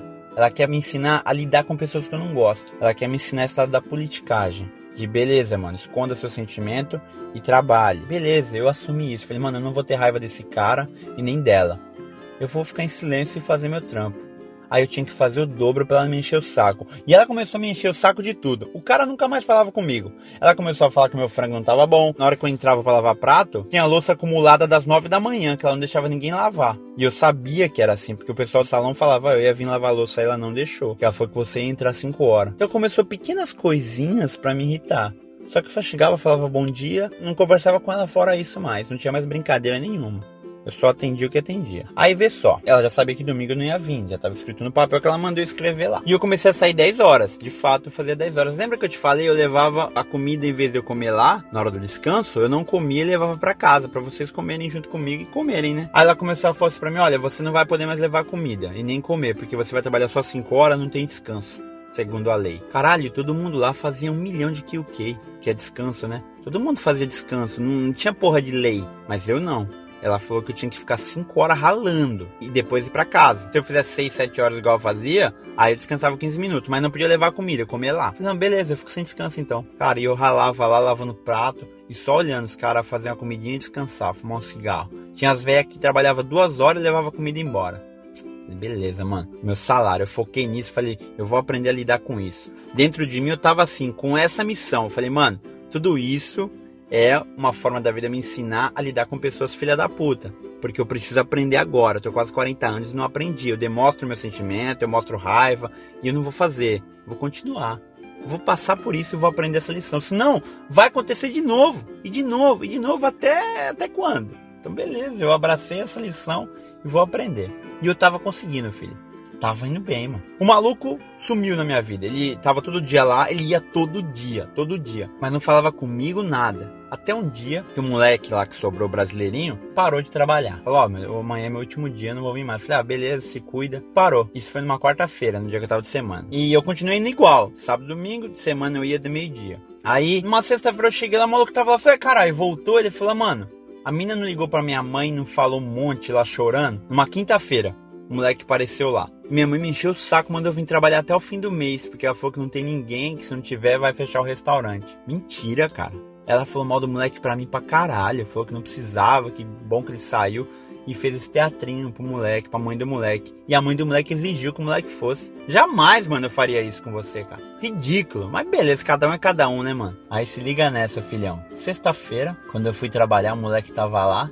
Cadê a subchefe? Ah, não foi trabalhar. Aí tava o Thiago lá da outra loja. Ele falou: É, vou ter que ficar aqui sexta, sábado, domingo e segunda, porque a subchefe não vai vir. Eu falei: Ué, onde ela tá? Ah, tá com dor de cabeça, tá doente. Eu falei, caralho, eu pensei, mano, ela foi lá, ligou pra mãe do moleque, fez o um inferno na vida do moleque pro moleque voltar porque não tinha gente, ela vai folgar nos dias que é pior, no sábado e domingo é o pior dia. E isso faltava uma semana para mim folgar. Aí o Thiago falou assim: Você vai folgar dia 21 por quê? Eu falei: Porque tenho compromisso. E o cara não era mais aquele cara que trabalhou comigo há um ano atrás, sabe? Divertido. O cara era mó ignorante, mudou pra caralho, subiu na cabeça dele. Tanto que ele falou assim: Cadê o seu crachá? Eu nunca usei crachá naquela porra. Eu falei: Ah, esqueci em casa. Ele é: Se você esquecer amanhã, tem que pagar uma multa. Eu falei: Você tá falando sério? Fator. Ah, fiquei quieto, né? Porque já que ele tava ali pagando pagando de gerente, então beleza. falei, ah, desculpa, amanhã eu trago. Aí, mano, na sexta-feira já começou assim. Aí o moleque foi brasileiro falou, mano, o cara tá escroto. Eu falei, ah, mudou. E lá no restaurante dele não tem brasileiro, tem um monte de filipino e vietnamita, tá ligado? E ele trata os caras que nem cachorro. Porque, mano, é outro esquema, sabe? Os caras. Não é que aceita isso porque, ah, velho, é um rolo muito grande, sabe? No vício dos moleques aí, do, do trabalho.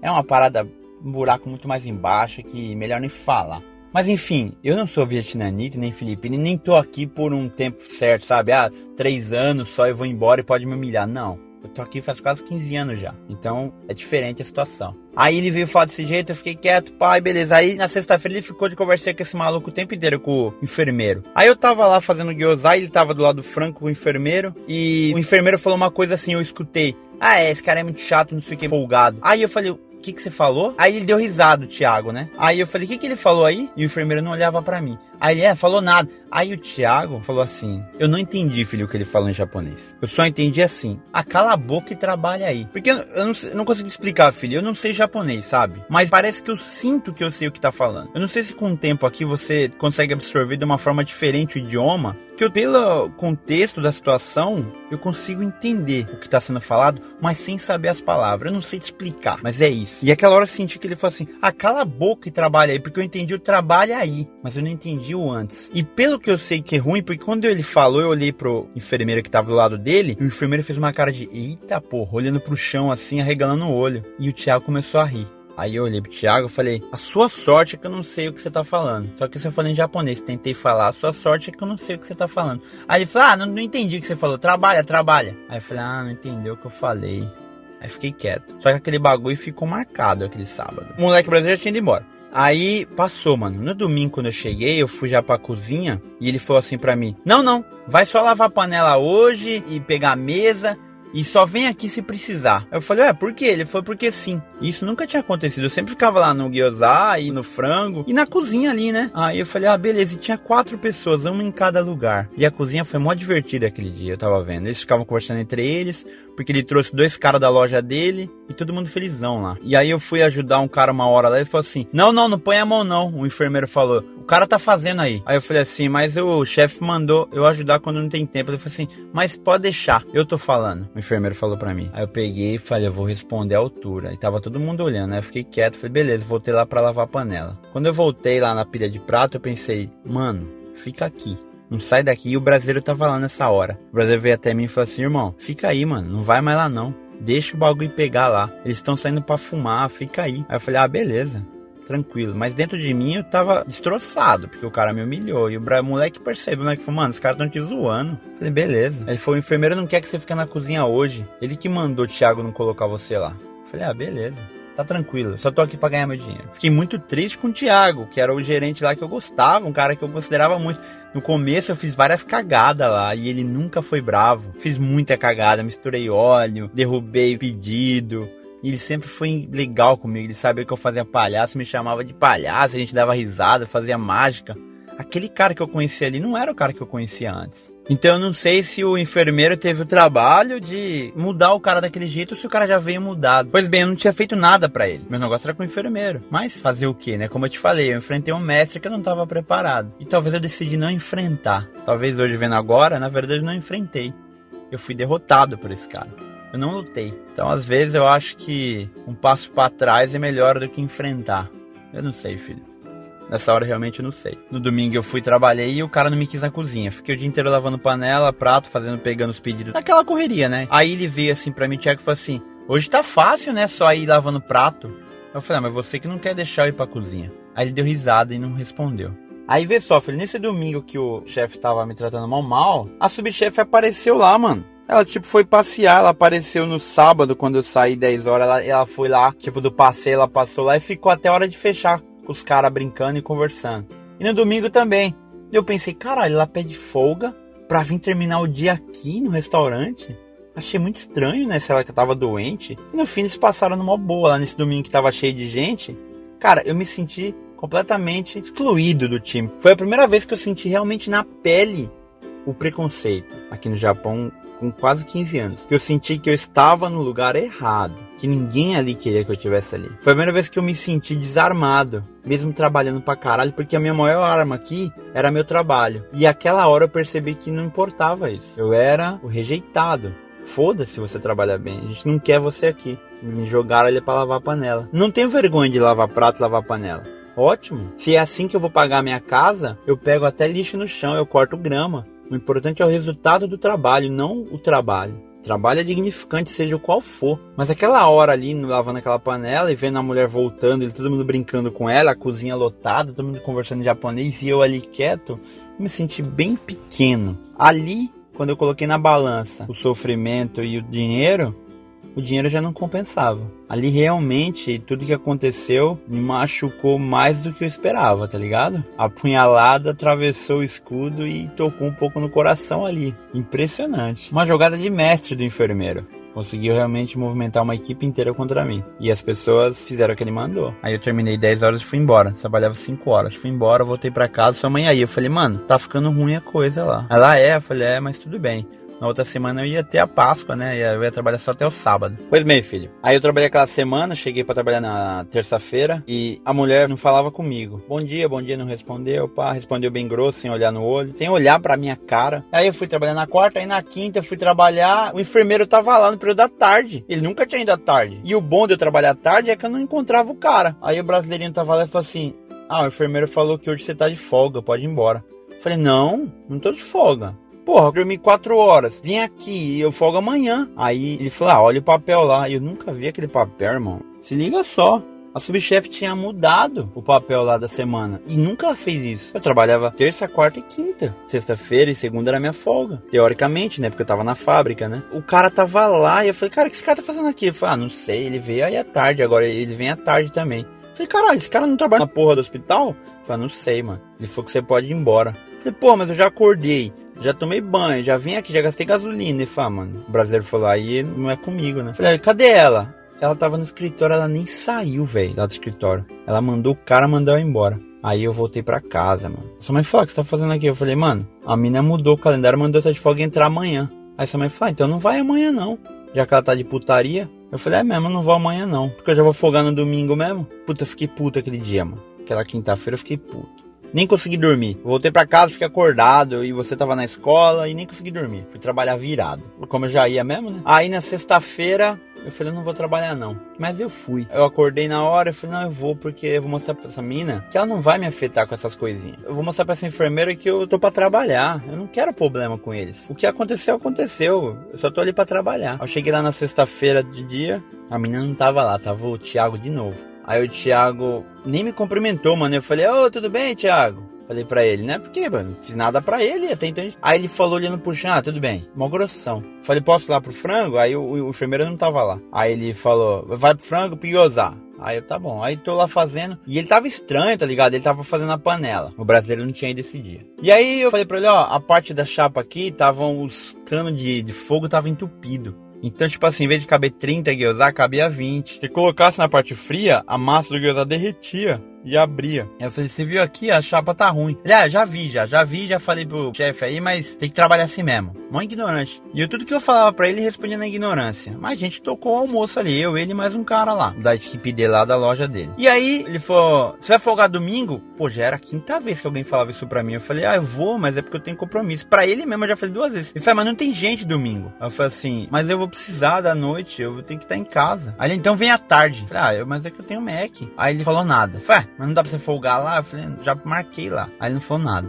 Aí, cara, eu tava fazendo almoço, ele deu um gritão assim. Ah, por que, que você não tá colocando na chapa os outros guiosá? Tipo assim, coisa besta. E eu falei, mas eu já tô fazendo. E ele começou a me estressar aquele dia. E eu comecei a achar que era brincadeira, mas não era. Eu comecei a achar que não, esse maluco não tá brincando. Ele tá brigando comigo à toa. Aí acabou, deu duas horas, eu falei, ah, já vou embora, tchau. Ele falou assim, é, eu que tenho que mandar você embora. Aí eu falei, como é que é? Aí deu uma risadinha. É, porque eu não falei ainda que você pode. Aí eu falei assim, já deu a hora lá, ó, duas horas. Eu marquei no papel duas horas. E eu vou ficar até duas horas. Ele falou assim, mas se precisar ficar até dez minutos, eu falei, você paga? Falei pra ele. Porque ali no restaurante é o seguinte, filho. Eu entro às duas. Se eu chegar duas e um, até duas e meia você não ganha. Você pode entrar 10 minutos atrasado, mas eles só vão começar a pagar a partir das duas e meia. É meia hora depois. A cada meia hora eles pagam. Aí eu falei, se você precisar até 10 minutos, eu não vou ficar, porque você só paga depois de meia hora. Esse é o política do restaurante. Então não tem por que eu entrar cedo, já que eles são filha da puta. Eu não vou ser bom com quem é filha da puta. Então eu entrava faltando um minuto para trabalhar e saía com um minuto depois. Ponto. Aí ele deu risadinha e fui embora. Aí eu falei, caralho, eu pensei, amanhã vai ser foda. O cara já não era o cara mais parceiro. Aí eu peguei fui embora, nem levei comida nem porra nenhuma. Já não levava comida há muito tempo. Aí, mano, sábado eu voltei. Aí o Thiago não tava lá. Só que só tava o enfermeiro e a subchefe e uma véia no salão. Só no sábado. Aí ela falou pra mim, ela nem falava comigo mais. Eu falei, bom dia, bom dia. O cara não respondeu. Ela respondeu, ela falou bom dia. Aí eu já fui fazendo meu trabalho, esquentando a chapa e fazendo os frangos. Aí o enfermeiro falou pra mim, ah, hoje só vai estar tá nós dois na cozinha, beleza? Eu falei, beleza. Aí ele falou, até onde você consegue fazer? Eu falei, ah, eu faço o lamen, o gyoza e o frango a gente divide. Ele falou, ah, mas eu não sei se eu consigo fazer o frango. Eu falei, não, a gente, eu frito aí, e a gente tenta fazer. Aí foi porque não tem ninguém para trabalhar hoje. Aí a subchefe veio e falou: Como que vocês vão fazer? Porque a velha que tá no salão não sabe fazer nada. Eu vou precisar fazer o meio e o salão. Aí eu falei: Ah, a gente decide aqui. E de repente, filho, tudo tava bem. Eu falava normal com o enfermeiro. E ele, depois de quase um mês, falou comigo. E eu fiquei feliz por aquilo. Falei, puta, beleza, mano. Eu quero paz, mano. Eu quero continuar trabalhando aqui. Aqui eu ganho bem. Porra, beleza. Passou, o que passou, passou. E eu, cara, sou o cara mais rancoroso do planeta Terra. Eu pensei isso, o que passou, passou. Então, filho, eu acho que eu aprendi o que a vida queria.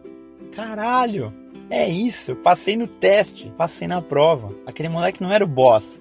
Aquele moleque era o meu professor. E o boss de verdade, o meu vilão, era eu mesmo. Era essa pedra que eu tenho de carregar do rancor, de achar que a raiva que eu sinto pelas pessoas é maior do que o que as pessoas fizeram para mim. Mas na verdade, essa pedra do rancor ela pesa muito mais do que a raiva que você passou. Porque a raiva que você passou, ela vai se diluir com o tempo. Mas o rancor você vai carregar dentro de você o tempo inteiro. Até hoje eu tenho rancor do meu pai. Já faz quase 10 anos que ele morreu. Até hoje eu tenho rancor do meu irmão e eu nunca mais falei com ele. Inúmeras pessoas que passaram pela minha vida, que me fizeram um momento de raiva de decepção e que eu ainda carrego comigo. Então, rancor é como se fosse as pedras que você carrega para você e quem sofre é só você. As pessoas que fizeram, o momento já passou. Então, acho que ali eu consegui diluir isso e falar: beleza, cara, vamos trabalhar e torar o pau nessa porra. Só tá nós dois, vamos regaçar. E beleza. Aí o bagulho começou a entrar gente pra caralho. Aí ela falou: talvez vai vir ajudante lá da loja do Thiago. Falei, beleza, chefe. Vamos ralando. E a gente começou a fazer. E o moleque, o enfermeiro tava mó gente boa. Ele não conseguia fazer muito. Mas aí, eu fazendo frango, gyoza, entregando, e a veinha correndo, e a subchefe também trabalhando pra caralho. E a gente fazendo funcionar. Aí eu lembro que eu fiz os pratos do camarão e do gyoza, e a veinha tava lá atendendo. Né, um, cliente que chegou. Aí eu peguei a folha de pedido e falei pra subchefe assim, eu falei, ó, eu não sei ler aqui, qual é a mesa? Onde que entrega? Ela falou, entrega ali, ali, ali. Aí eu fui lá entregar também. Aí quando eu voltei, ela falou assim, perfecto, em inglês, né? Ela falou, campeke. Ela falou, nossa, perfeito o que você fez. É isso aí. Se você conseguir entregar, entrega. Eu falei, ah, eu não sei falar um japonês tão polido, né? Com o cliente, mas eu consigo entregar e, e falar normalmente. Ela falou, não, do jeito que você conseguir. Aí o cara falou assim pra mim, o enfermeiro, tá bom demais, mano. É isso aí, entrega lá. Aí eu já fazia os pedidos e além de ficar no frango, no gyoza, no lamen, eu entregava lá. Aí deu umas seis e meia, chegou o Thiago. E o restaurante lotado. Aí chegou o Thiago e o ajudante dele. Aí eu tava lá entregando o pedido, eu voltei e falei pro Thiago, ô Raio, bom dia, né? Ele não respondeu. Aí, cara, na hora o clima já deu uma caída. Mas eu falei, beleza, vamos continuar. Aí eu fui lá fazer o pedido. Aí o Thiago começou a falar alguma coisa com o enfermeiro. E o Thiago, chefe, foi fazer o Rory, que é o meio do lugar. Porque continuava faltando gente. Deixou a veinha lá e a subchefe no salão. Ele foi fazer o intermédio e o enfermeiro ficou na panela. Só que o Thiago sempre gostou de ficar na panela. Ele nunca gostou de fazer outra coisa. Então eu percebi que os dois ali meio que se debateram. Aí, cara, eu fui entregar o gyoza, o Thiago falou, ah, tanto gyoza! E eu já tava com os pratos lá, eu tava na mesma correria. E o moleque que entrou ficou no lame, porque ele não sabia fazer frango, sabia fazer gyoza teoricamente. Aí eu falei pro moleque, o filipino, sabe fazer o que? Ele falou assim, gyoza e o lame e o frango. Falei, sabe fazer tudo? Então beleza. Porque a panela tá enchendo lá os pratos. E eu que vou lavar depois. Se der, eu corro lá e lavo. Aí eu tava no clima bom, porque, mano, a chefe falou, pro perfeito, que bom. E eu tava no clima legal de novo. Aí o Thiago pegou, eu fui entregar o gyoza pra ele e falou assim: tá muito feio esse gyoza joga fora. Mano, eu tava lotado, já tava tudo atrasado. Eu falei, meu, não tá feio, tava meio escurinho, mas já foi pior. Aí ele falou assim, joga fora. Eu peguei e olhei para ele, no olho dele mesmo, e foi, já falei. Aí eu vi que ele continuava com raiva ainda. Aí eu peguei e falei, tudo bem, joguei fora. Aí eu fui fazer o frango, ele começou a gritar lá, ah, tá o frango, tá o frango não sei o que. E beleza, né? E o moleque do lamen saiu e começou a fazer o gyoza. Tirou aquela leva de gyoza e pôs outra. Só que o moleque não colocou muita água, então queimou tudo o gyoza. E aí eu tirei, coloquei no prato e olhei pro moleque. O Thiago gritou lá da onde ele tava ali, que é na frente da cozinha tá tudo queimado esse gyoza, você não sabe pôr água não? Falou assim pra mim, não tinha sido eu que tinha feito. Eu tava lá do outro lado. Aí eu peguei, olhei pro moleque, esperando que o moleque falasse, ó, oh, não, fui eu. Só que o moleque não falou nada. Aí eu falei, você vai querer jogar fora? Ele falou, joga fora de novo. Aí ele falou, burro, que é bacá, né? Aí eu entendi. Diferente daquela de semana passada, que ele tinha falado uma coisa que eu não tinha entendido, eu entendi. Aí eu fui até ele e falei, Coredamé, né? Tipo, opa, isso aí não. Falei, Cuidado, cuidado com o que você tá falando. Aí eu olhei pro moleque, o moleque não falou. Aí eu falei, ele fez o gyoza lá, não foi eu. Isso acontecendo, com vários pedidos chegando de papel. E a subchefe do lado e o cara da panela olhando. Aí ele falou assim: Você que fez? Ele falou: Foi. Aí ele não falou nada pro moleque. Ele falou assim: Ah, então põe mais água. Quando for fazer comigo, ele me chamou de burro. Aí, filho. Já deu um passo além do meu limite. Que as pessoas com você, filho, imagina que você é uma casa, certo? Você deixa as pessoas entrar até a sala. Elas vão querer ir até a cozinha, até os quartos. Aí é você que escolhe. Quanto mais você deixar a pessoa entrar na sua casa, menos domínio você tem. E a sua casa não vai mais ser sua, porque a pessoa foi até os cômodos e fez o que quis. Então você tem que deixar a pessoa entrar até onde vai. É aí que eu aprendi. Essa lição toda que eu tô te contando, essa história chata do caralho, é assim: você não precisa ter rancor da pessoa, mas você só fecha aquele cômodo, tá ligado? Quando eu conheço alguém, eu sou uma pessoa aberta e a minha casa tá aberta para você. Seja seja bem-vindo. Se for meu amigo, vai morar comigo. Se for filha da puta, eu não preciso excluir como eu fazia antes e carregar um rancor. Não, eu só fecho as portas e você fica no quintal. Mas podemos ainda continuar tendo uma relação. Só que o meu limite é a humilhação. A humilhação não entra na minha casa. E quando ele me xingou, ele perdeu qualquer razão. Eu podia estar mandando queimado o produto, eu podia estar atrasado, mas não pode xingar. Burro é o seu filho, que você tem liberdade de xingar, se você acha que isso é certo. Porque eu não faço isso com meu filho. Mas se você acha que pode xingar alguém, vai ser o seu filho que é fruto de você mesmo. Se ele é burro, é porque você é burro. Agora eu não. Quando ele falou burro, bom, ele foi lá, falou pro moleque, eu voltei e comecei a fazer. Aí desandou, filho. Aí eu desandei. Aí eu fiquei com o coração mais acelerado e com mais raiva. Aí o clima ficou pesadaço. Tava fazendo lá o gyoza, papapá, e a véia gritou assim: Ah, o gyoza tá atrasado. O cliente tá querendo. E o cliente tava sentado na minha frente. E eu falei desculpa. E a chapa tava vazia, porque tinha acabado de jogar de novo o gyoza fora, porque o moleque não jogou água. Aí ele saiu ali do, intermédio entre a cozinha e o salão e foi assim para mim: Você ainda não colocou esse gyoza aí? Aí eu falei: Tô colocando agora e a chapa tá ruim, não posso colocar 30. Ele falou assim: Para de reclamar, você sabe falar que tá ruim? Você que não sabe trabalhar, você que é ruim de trabalho. Aí eu falei: É verdade, eu sou ruim mesmo. E deu um sorriso. Aí ele falou assim: E é mesmo. E ele começou a gritar e eu colocando. Aí ele falou assim: Se você não sabe trabalhar, vai embora. Sai daqui. Sai daqui que eu não quero você aqui. Sai. E eu entendi tudo. Tudo do começo ao fim a frase. Da forma que eu te falei, foi a forma que ele falou. Eu levantei o olho, olhei para ele e falei assim: tudo bem então.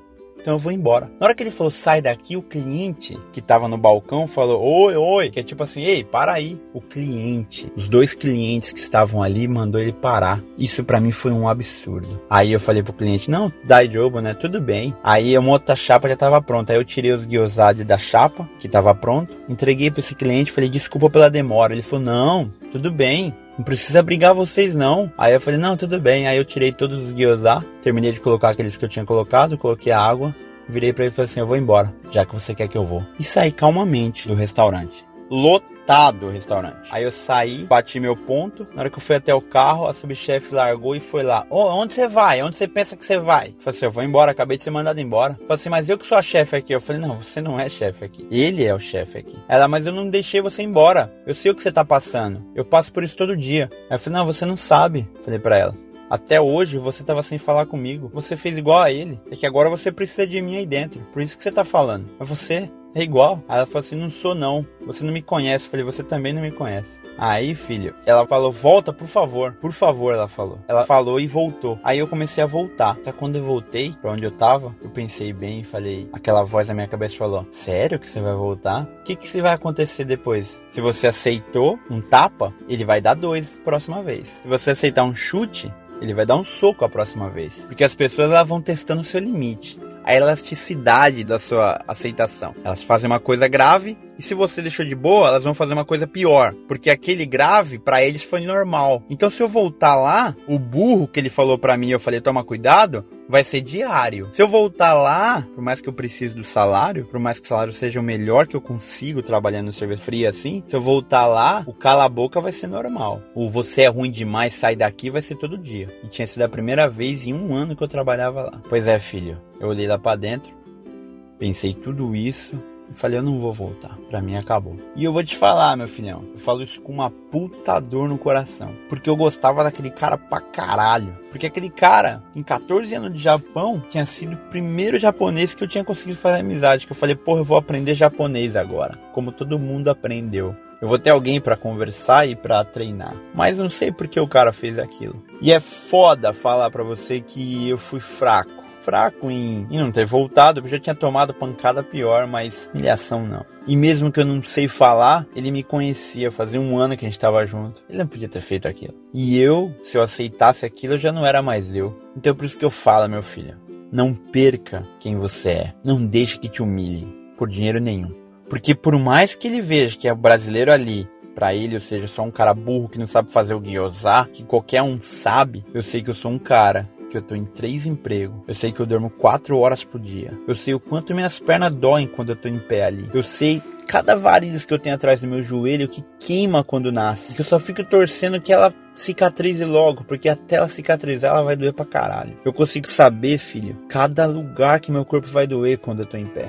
Então é por essas dores que eu tenho que respeitar o meu corpo e respeitar a minha história. Porque ele tá enxergando só a ponta da lança, só aquele Zé coitado. Mas eu tô enxergando todo o caminho que eu fiz lá atrás. Todo aquele matagal que foi pisado, que eu, o caminho que eu fiz lá do Brasil, lá da periferia do Brasil, que eu andei até aqui, eu tenho que respeitar. Eu tenho que valorizar. E não vai ser filha da puta nenhum que vai me humilhar. Porque o caminho que eu fiz, ele não vai conseguir fazer.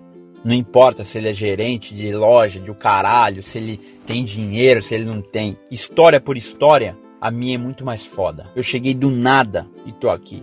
Ah, tô endividado, tô. Mas para quem não tem nada, ter uma dívida é uma coisa. Vou morrer e não vou quitar minha casa, talvez. Mas pelo menos eu tô pagando a minha casa. Pelo menos eu tô dando pro meu filho o que eu nunca tive. O que o filho da puta do meu pai nunca pensou em dar para mim. Agora eu não vou deixar que um cara que só porque sabe fazer gyoza, só porque é gerente de um restaurante, vai me humilhar. Então é por isso, filho. Carregue a sua história e valorize ela. Não espere que os outros vão valorizar.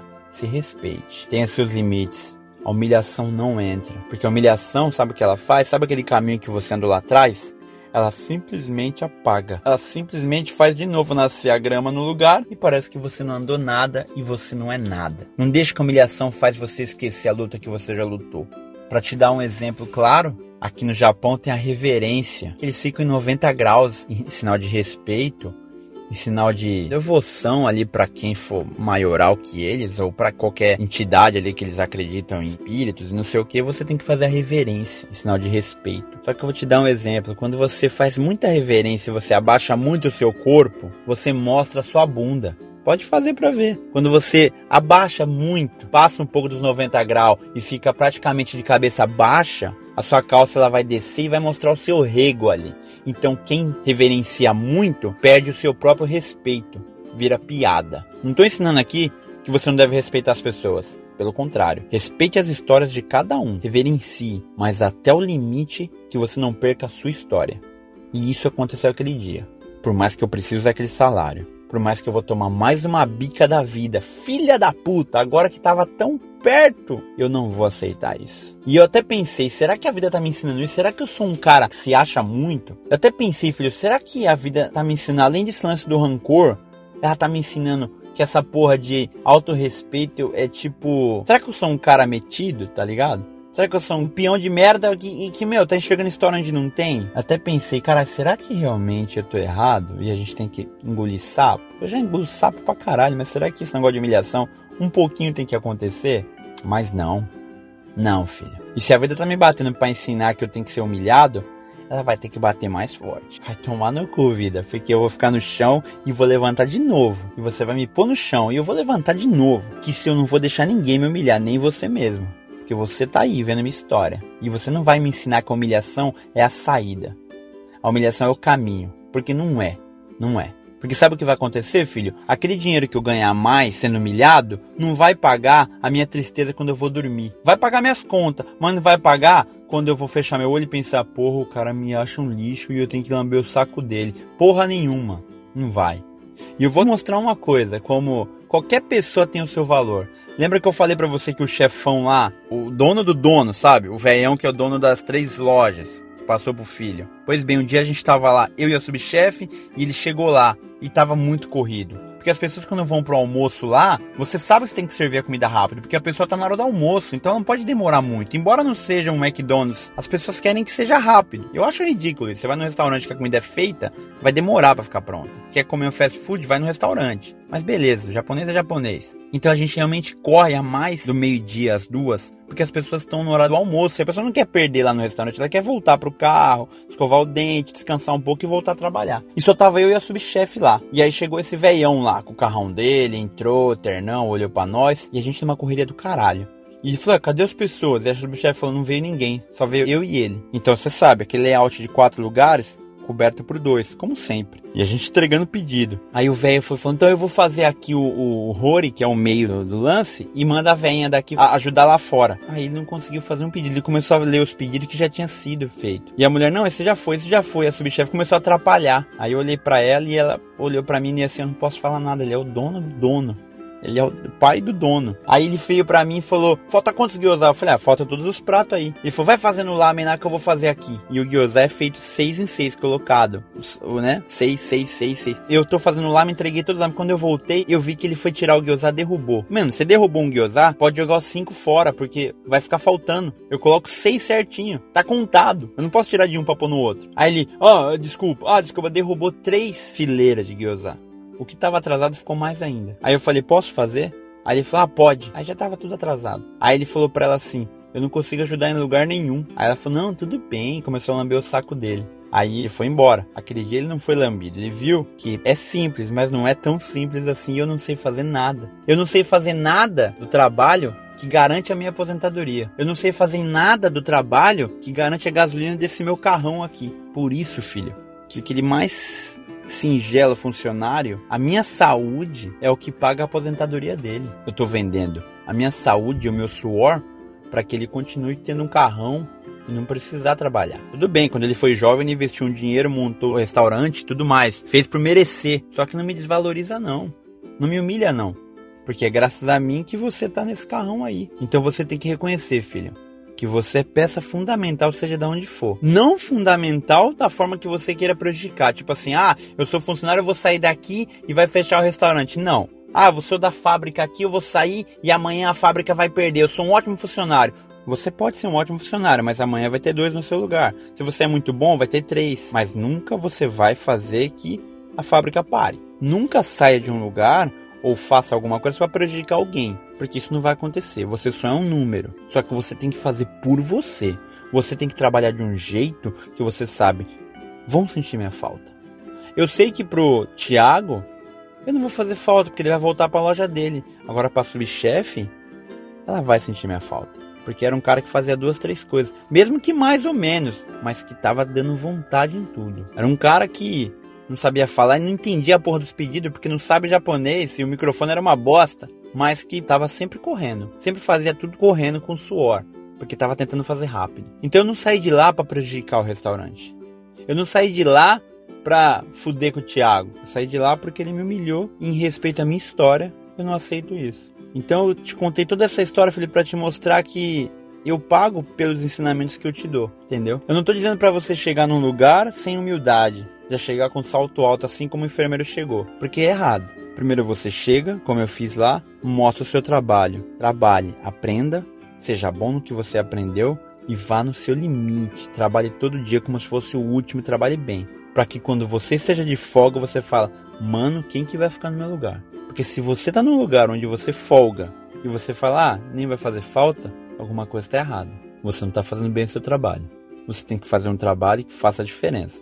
Seja o que for, seja qual for, faça bem. Eu fico vendo o enfermeiro, por mais que quando eu saí de lá não tava com raiva dele. Mas ele é um cara que ele é muito bom para estar tá ali. Se eu tivesse estudo, me formado, não desmerecendo o trabalho, mas eu não estaria ali. Então eu vi, se ele fez tudo o que ele fez para me prejudicar, é bobeira, porque volta naquele negócio que eu te falei do gavião. Será que para ele mesmo tendo um carro de 7 milhões, sendo um moleque novo, com dinheiro, será que para ele prejudicar um coitado de um estrangeiro que tá ali fazendo dois, três trabalhos para sustentar a família valeu a pena? Porque é fácil para ele ser bom ali no restaurante. Só que será que ele é bom lá no hospital? Será que entre os médicos é legal um cara trabalhar num restaurante como cozinheiro? Será que algum médico lá, em vez de estar tá conversando sobre alguns métodos novos de medicina, ou fazendo um happy hour entre eles, ou passeando ou jogando tênis. Ah, eu vou ali trabalhar no lamen, no restaurante ali para ganhar 8 dólares a hora. Será que entre o convívio deles isso é legal? Acho que não, né? Então ele escolheu ser forte entre os fracos. Ele não conseguiu ser forte entre os fortes. Para mim ele era muito forte, um carro super foda, bonitão, com dinheiro, mas entre os matches, será que ele era fodão? Acho que não. Só dele ter esse trabalho de querer me humilhar e querer entrar já com toda a pompa e bater de frente comigo e fazer tudo que fez para me tirar de lá, isso mostra para ele que talvez ele tenha que evoluir mais. Ele conseguiu muito em estudo, mas não conseguiu em espírito, talvez. Não sei também. Mas eu me decepcionei. Eu não faria. Como eu falei, se eu fosse um gavião, eu não vou atacar um pombo. Eu vou mirar numa onça, que eu vou ter comida para um ano inteiro. E vai ser um bicho que vai fazer que eu preciso usar minhas habilidades para matar ele e para conquistar. Uma pomba não vou usar habilidade nenhuma. Ela já vai estar morta por si mesmo. Então acho que essa analogia é bem claro o que ele fez comigo. Então, por um lado, eu me sinto derrotado por ter perdido emprego, e por um outro, eu me sinto vitorioso por não ter me entregado, por ter continuado a fazer o que eu te ensino. Não aceite humilhação, de maneira alguma, seja de quem for. Como eu te falei um dia, o papai aqui, ele tá construindo um caminho que é mais difícil, que de repente eu valorize mais porque eu uso mais a força física, em pé 12, 13 horas, fazer serviço pesado, repetitivo. Mas você também vai estar tá fazendo uma luta diária e estudando. Você vai ficar horas acordado estudando para poder passar por uma faculdade se Deus quiser, para ter conquistado um diploma. Então valorize essas horas também. Pode não ser horas de cansaço braçal, mas você dedicou horas que podia estar passeando, bebendo, se divertindo para estar estudando. Então não deixe que nenhum cara lá na frente, seja o cargo que tiver, te chame de burro, que você não chegou ali à toa. Ninguém te deu essa situação. Veja o Thiago. Ele é da família dos caras do restaurante. Ele simplesmente herdou uma coisa que a família dele já tinha. A casa dele ele tem porque o pai dele morreu e deixou para ele. Isso foi que ele me contou. Então, a comida que ele ganha lá, igual eu pago 80 mil pra gente comer mensalmente, ele não paga porque ele ganha do restaurante. Então, as coisas que eles julgavam que eu levava bem a marmita para vocês comerem, ele faz em grande escala. Ele ganha a comida do restaurante. Ele faz a mesma coisa que eu. Só que eu não tenho família para me dar nada. Eu não tive pai que me deixou nada. Eu não tenho alguém que me dê alguma coisa. Aqui a gente não tem tio, avô, parente. Aqui eu tô eu por eu. Quando você crescer, você vai ter eu para te ajudar. Agora eu não, eu não tenho ninguém. Eu não tenho uma casa da minha mãe para ir lá pedir. Ô mãe, me empresta um cartão para eu tirar um dinheiro ali. Ô mãe, empresta o dinheiro para comprar um arroz. Não, cara. Eu não tenho um tio pra falar, ô tio, tem como você comprar a carne moída essa semana porque eu tô sem dinheiro? Eu não tenho. Eu preciso fazer esse dinheiro chegar. E é o que eu faço todo dia nessa luta. E vou conseguir. Tenho certeza que eu vou. Nem que morra, mas eu vou conseguir. E eu ainda vou dar suporte para você, irmão. Então fique claro nessa história toda que eu contei, essa chatice inteira de restaurante, que não se deixe humilhar. Porque puxa comigo agora, junto comigo, para a terceira visão. Ali só é um restaurante, só. O cara da panela só é um cara que sabe cozinhar. O cara do frango é um cara que frita frango. E ponto final. E eu só. É, é um restaurante. Só. A subchefe deve achar que ela é fodona porque ela é subchefe no restaurante, mas ela só é uma subchefe. Pode virar chefe? Pode. Mas o que, que ela vê muito acontecer lá? Ela vê as pessoas entrarem, ficarem lá para pagar a faculdade enquanto estão estudando e depois saem e fazem o serviço que querem. E ela continua lá, presa naquele vício de humilhar pessoas fracas. Batendo fraco é fácil e torna um vício. Só que não te leva a nada, foi como eu falei lá no começo, irmão. Não adianta ser forte nos fracos. Você não vai evoluir. É isso, chato pra caralho né, história, né, mano? Bom, eu posso estar contando essa história da visão mais fácil para mim, né? Da visão que causa menos dor. Você pode falar, não, meu pai, você. O cara te tirou de lá, te queimou pra caralho, você foi humilhado e saiu de lá com a mão na frente e outra atrás. Hoje tá pior. Não vou mentir para você. Hoje eu tenho que trabalhar no Mac muito mais do que eu trabalhava lá para ganhar o que eu ganhava lá. E eu não consigo ganhar o que eu ganhava lá. Hoje aquele plano que eu tinha de folgar sábado e domingo, esquece. Hoje eu trabalho no Mac durante 9 horas para ganhar 8. Então eu trabalho no Mac, eu te levo lá, eu saio sem dormir na sexta-feira, quando eu tô à noite, saio no sábado de manhã, te levo na natação, durmo no carro e vou trabalhar direto no Mac, praticamente virado, sem dormir. Trabalho até 9 da noite, volto para casa, tomo banho e a gente dorme junto. No domingo, entro no Mac às 11 da manhã e vou até 9 da noite. Tomo banho e a gente dorme junto. Continuo indo no horário do almoço e na janta, igual eu ia lá no, no restaurante, no Mac, faço duas horas. E mesmo assim eu não consigo tirar o que eu tirava lá. Então os planos que eu tinha de trabalhar menos, perdi. E o salário, trabalhando bastantão, o salário também eu perdi, porque agora eu ganho 8, 8 dólares a hora. E lá eu ganhava quase 12. E mesmo trabalhando o dobro de horas, eu não consigo tirar essa diferença. Então, se você vê por outro lado, realmente eu perdi. Perdi. Esse mestre me pegou e, além de me pegar desprevenido, ele usou uma arma boa, ele soube jogar, ele usou as pessoas contra mim e me acertou ali no coração. E foi pela primeira vez em 15 anos de Japão que eu fui mandado embora de um lugar. Eu nunca tinha sido mandado embora em emprego nenhum. Nem em 2008, que não tinha emprego em lugar nenhum. Eu nunca fui mandado embora. Mas ali eu fui. E eu virei e fui embora. Foi a primeira vez que meu suor e meu esforço não valeram de nada. Me faltou japonês. Mas também que, que adianta saber japonês para usar para prejudicar alguém? Saber japonês só para poder se vingar? Não adianta. Deixa quieto. Essa luta eu perdi. Tô correndo atrás, filhão. Tô correndo atrás. Tá mais difícil. Não vou mentir para você. Eu não vou esconder a realidade com uma peneira. Ah, tô melhor agora. Não, tô chateado. Me fodi. E, inclusive eu fui num outro restaurante, porque o Mac não paga bem. O Mac paga 8 dólares no máximo. O que eles pagam para mim uma hora é um seto lá que eu vendo. É um lanche. Paga meia hora. E eu faço em meia hora 120 mil. Eles pagam um dia inteiro meu 100 dólares no máximo. E eu vendo lá 1 milhão e 200 em uma meia hora. Mas é assim que a rede funciona. As pessoas que trabalham lá é só jovens, que estão trabalhando lá para gastar dinheiro com o próprio McDonald's ou com besteira. Ninguém tá trabalhando lá para sustentar a família. Quer sustentar a família, vai trabalhar em fábrica. Eu já faço isso e mesmo assim não dá, entendeu? Então, às vezes eu fico até pensando se você não fica com vergonha de mim me ver com a roupa do McDonald's, velhão com a roupa do McDonald's. Muita gente acha ridículo, mas se foda. Ridículo é roubar. Ridículo é dever pros outros, é dormir devendo. Ridículo é você ficar comprando coisas sabendo que você tá devendo pra uma pessoa. Isso é ridículo para mim. É dever imposto igual eu tô devendo. É dever carro, é dever cartão, é sujar o seu nome. É a única coisa que você tem num país estrangeiro é seu nome. E você deixar sujar. Se for para viver assim, eu volto pro meu país. Que é assim que eu tava. Se for para estar tá fora do país com uma puta chance de dar uma vida boa, no país de primeiro mundo, e continuar com o costume do terceiro mundo, que é cheio de dívida, e não pagar suas dívidas, então volto pra lá, porra. É melhor, é menos vergonhoso. Pelo menos eu penso assim. Mas é isso, filhão. Essa bica da vida eu tomei. Mas, vamos que vamos. Agora só tem um Mac, por enquanto. É o que tem.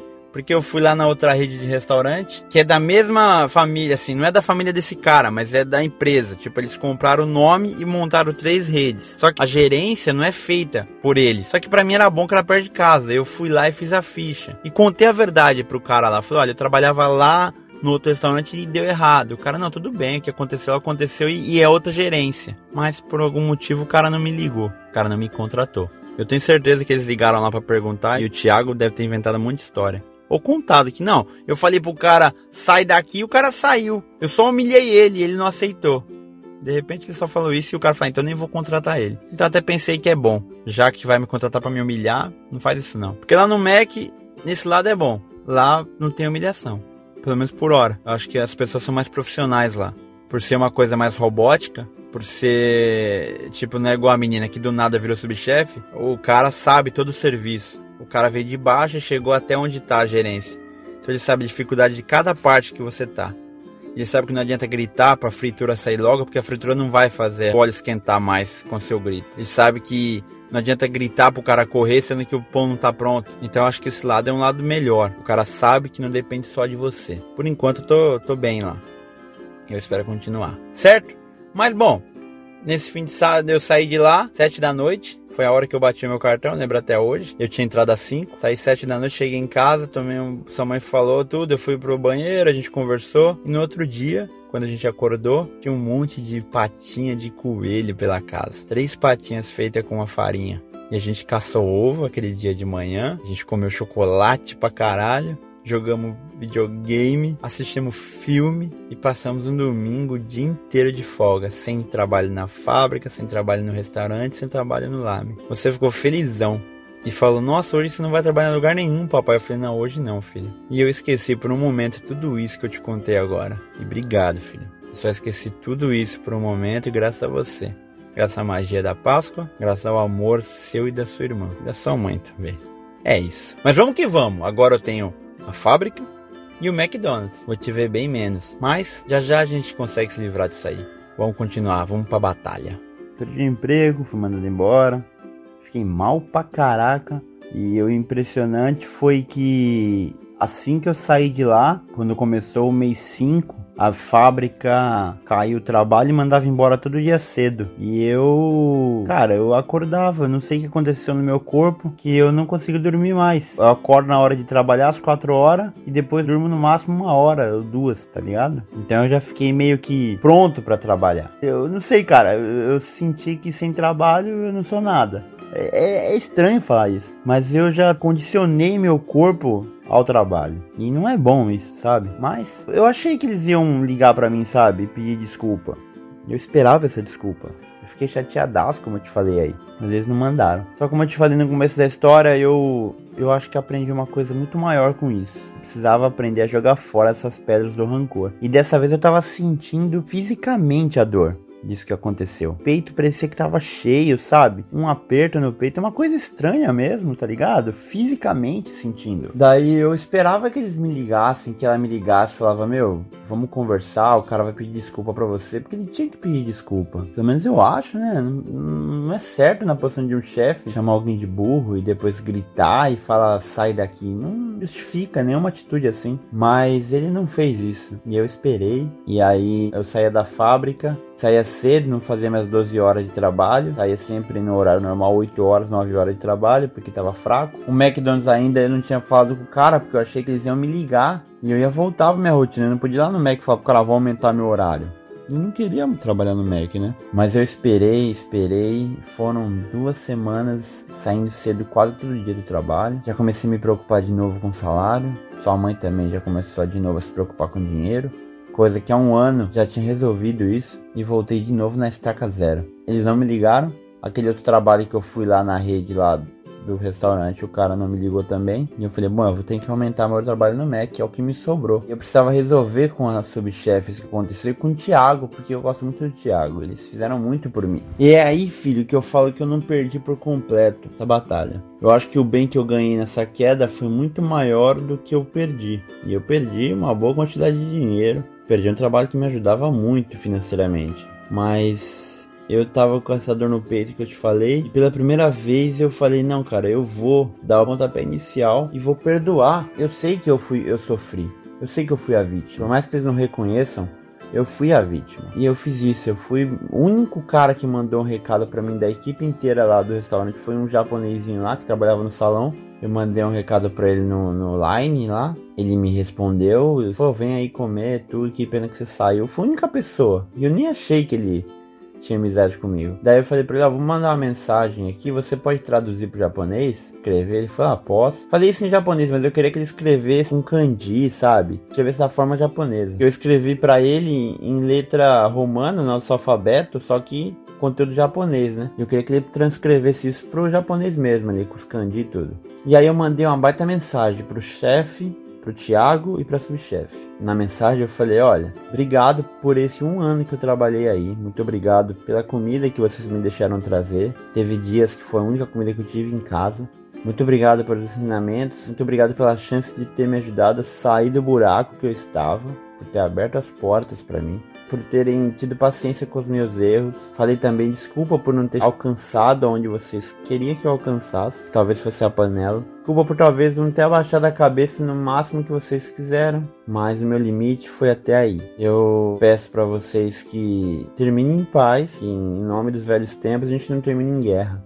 Que eu possa ir aí almoçar ou jantar e a gente ter uma conversa boa e dar risada. Muito obrigado pelos momentos que foram bons, tiveram muitos aí e pelo trabalho junto e por todas as vezes que nós terminamos o dia com a missão cumprida que foi servir comida para todo mundo aí. E mandei essa mensagem. O cara escreveu para japonês e eu mandei para os dois. Bom, a subchefe ela me bloqueou no line me bloqueou na mensagem, então não conseguia mandar para ela. O Thiago eu mandei pela Messenger, né? O chefe lá, o Thiago aí, nunca me respondeu. Não sei se, se, ele visualizou também, porque ele tirou aquele esquema lá que você vê que a pessoa visualizou, ele tirou. Então não sei se ele visualizou. Como a subchefe tinha me bloqueado, eu falei pro moleque, ó, ela me bloqueou, você mostra pra ele? Ele falou, não, então eu vou mandar a partir do meu pra ela.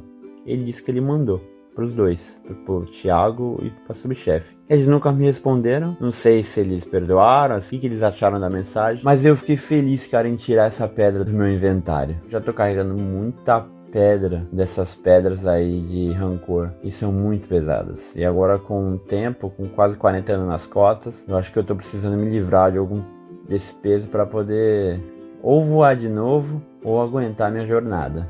Tá difícil carregar toda a minha responsabilidade, mais esse monte de pedra aí. Pois bem, foi a primeira vez mesmo que eu pedi desculpa por alguém que foi o culpado e me feriu.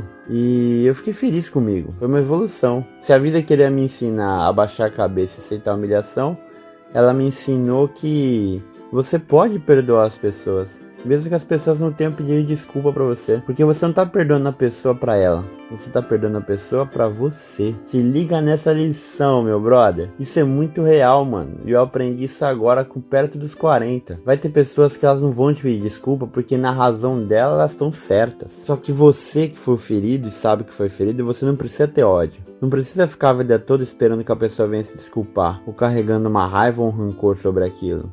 O tempo vai apagar. Às vezes não vai nem lembrar o que, que aconteceu, mas tá com aquela pedra do rancor. Igual tem um monte aqui. Tem pessoas que eu parei de conversar eu nem lembro por quê. Mas eu sei que eu não posso conversar com aquela pessoa. Mas por quê? Por que, que eu não posso? Errar todo mundo erra, já passou. Então é isso, cara. Perdoe as pessoas não pelas pessoas, mas por você. Não carrega esses itens à toa aí no seu inventário, que vai só te ferir, entendeu?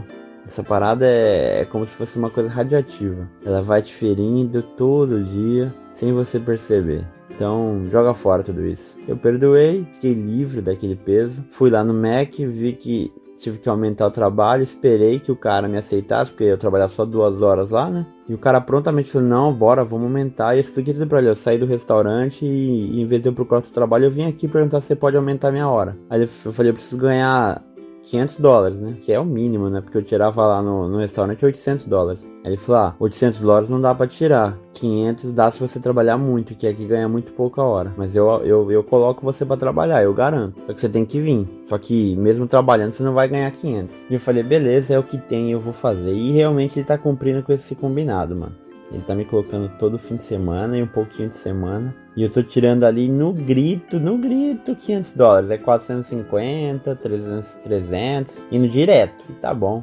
Beleza. Não vou conseguir nunca ter o salário que eu tinha antes. Não vou conseguir entregar tanto dinheiro pra sua mãe como entregava antes. Mas eu tô mais em paz de novo. Eu acho que a gente tem que começar a procurar isso. Foi quando eu falei com você. Agora você já é grande, você entende bastante coisa. Eu tava falando sobre futuro e eu falei pra você, mano, e você falando que queria trabalhar e ganhar muito dinheiro, tudo. Eu falei, mano, esquece o dinheiro. Você não precisa trabalhar por dinheiro. Eu trabalho por dinheiro porque eu não estudei e perdi a minha chance. Eu não consegui arrumar um futuro bom para mim, mas você tá com tudo na mão. Então não foque dinheiro. Porque o dinheiro vai roubar o seu tempo. E mais para frente o dinheiro não vai fazer diferença mais. Você vai querer tempo, você não vai ter. É o que eu quero agora. Eu não tenho tempo perto de você. Eu falei, faça o que você gosta. Procure trabalhar no que você tem habilidade, que você fala, não, nisso aqui eu sou bom. Porque aí você nunca vai trabalhar, mano. Se você gostar de game, que eu sei que você gosta, vai, vai, vai projetar game, vai trabalhar um estúdio de game, no estúdio de game, vai fazer jogo. Imagina você acordar cedo e falar, mano, hoje eu vou lá e vou ficar até 10 da noite fazendo um jogo animal. Que vai apresentar ali na feira, na E3, e eu que vou ser o criador. Aí isso é trabalhar? Isso não é trabalhar, cara. Isso é ser feliz, mano. Essa oportunidade que eu quero te dar. Não importa quanto você ganhar. Se você fizer o que você gosta, não importa quanto você ganha. E é isso que eu quero te mostrar. Não seja escravo do dinheiro. Eu me tornei escravo do dinheiro. Eu sou um escravo do dinheiro. Que quando acabar minha saúde, o dinheiro vai virar para mim eu falava, beleza, agora já era. Se vira com essas migalhas aí que você conseguir de aposentadoria e trabalhar até seu último dia de vida atrás de mim. Porque agora todo mundo me quer, eu ainda tenho muito vigor e muito trabalho. Mas a cada dia a minha barra de energia vai acabando e a proporção do dinheiro também. Hoje eu ganho 15 dólares a hora, mas quando eu tiver com 60 anos eu não vou ganhar nem 800, entendeu? Então se você faz o que você gosta, não importa. Você vai ganhar ou 800 ou 15 dólares, mas você vai fazer o que você gosta até quando você quiser. É por isso que eu tô tentando ser o seu chão, o seu trampolim, para que você alcance o seu sonho. E lá em cima você faça o que você quer. Seja o que for, mano. Produzir game, ser um cientista, como você falou que quer ser. Ser um desenhista. Ser o que for, mas faça o que você gosta. O dinheiro fique segundo plano. O dinheiro ele vai e volta. E nem adianta querer ser um milionário, porque isso não vai garantir a sua alegria. Entende? O dinheiro realmente traz a, felicidade. Ele te leva para lugares bons, te leva para os passeios, compra uns produtos legais. Mas quem tem dinheiro demais não sabe o valor do dinheiro.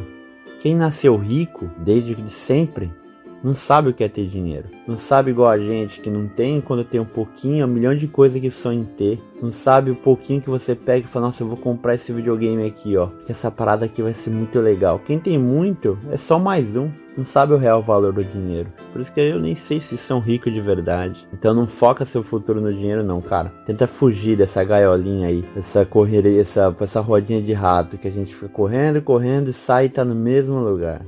Foge disso.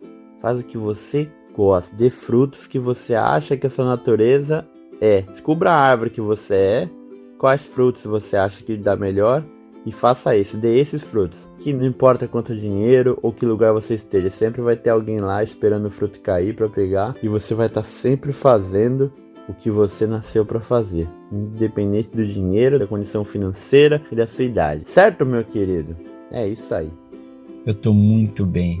Meu corpo tá doendo muito. Cada vez que eu vou ficar em pé, eu sei a dificuldade, eu sinto a evolução humana.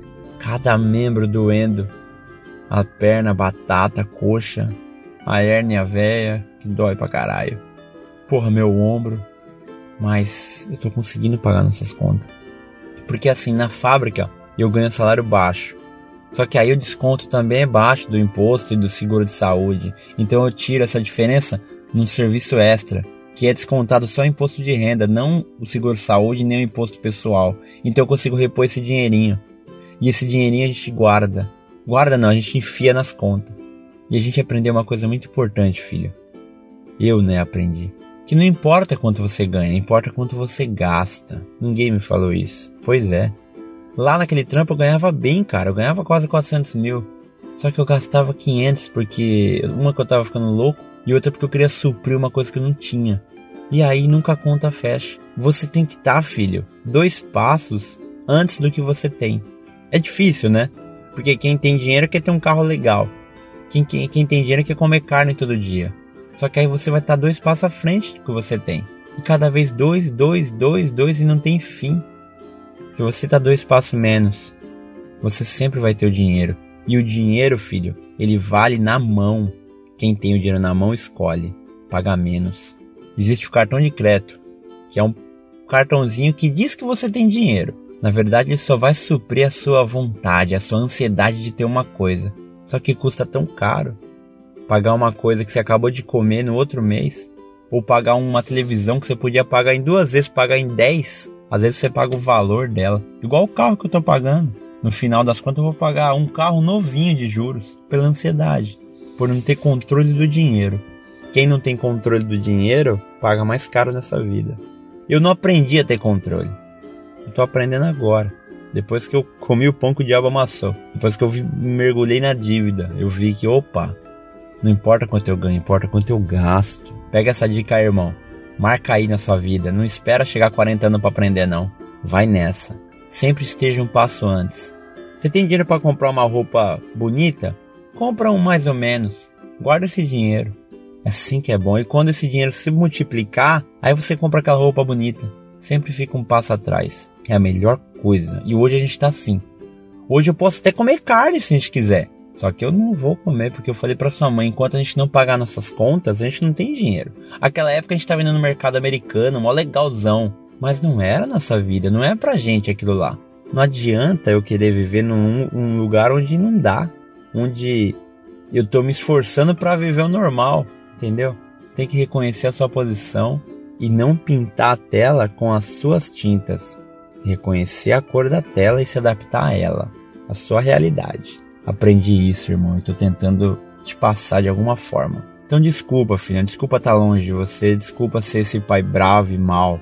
Eu tô vendo o problema de longe, é mais fácil para mim do que para sua mãe. Eu tô com o modo de terceira pessoa ativado, mas eu tô fazendo pro seu bem. E eu tô feliz porque eu tô conseguindo tirar a gente das dívidas. Falta só dois anos pra gente pagar o carro. Aí vai sobrar 50 mil, cara, que eu vou pagar em alguma coisa para você fazer. Você continua na natação, e esse ano você falou assim para mim, pai, eu queria fazer um esporte. Eu falei, qual? Você falou beisebol. Caraca, eu nem sei como joga beisebol. Eu chamava de taco no Brasil. E era para derrubar uma latinha, não era para. De... Mano, eu não sei o que é beisebol. Aí você falou, eu quero jogar. E eu te coloquei na escolinha e você tá no meio dos japa lá. Comprei o uniforme e você tá lá, mano.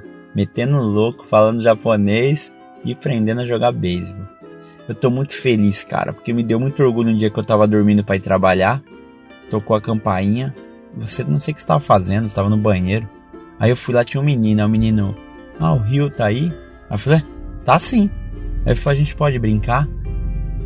Aí eu falei, caralho. Aí eu falei pra você, filho, o menino tá te chamando pra brincar.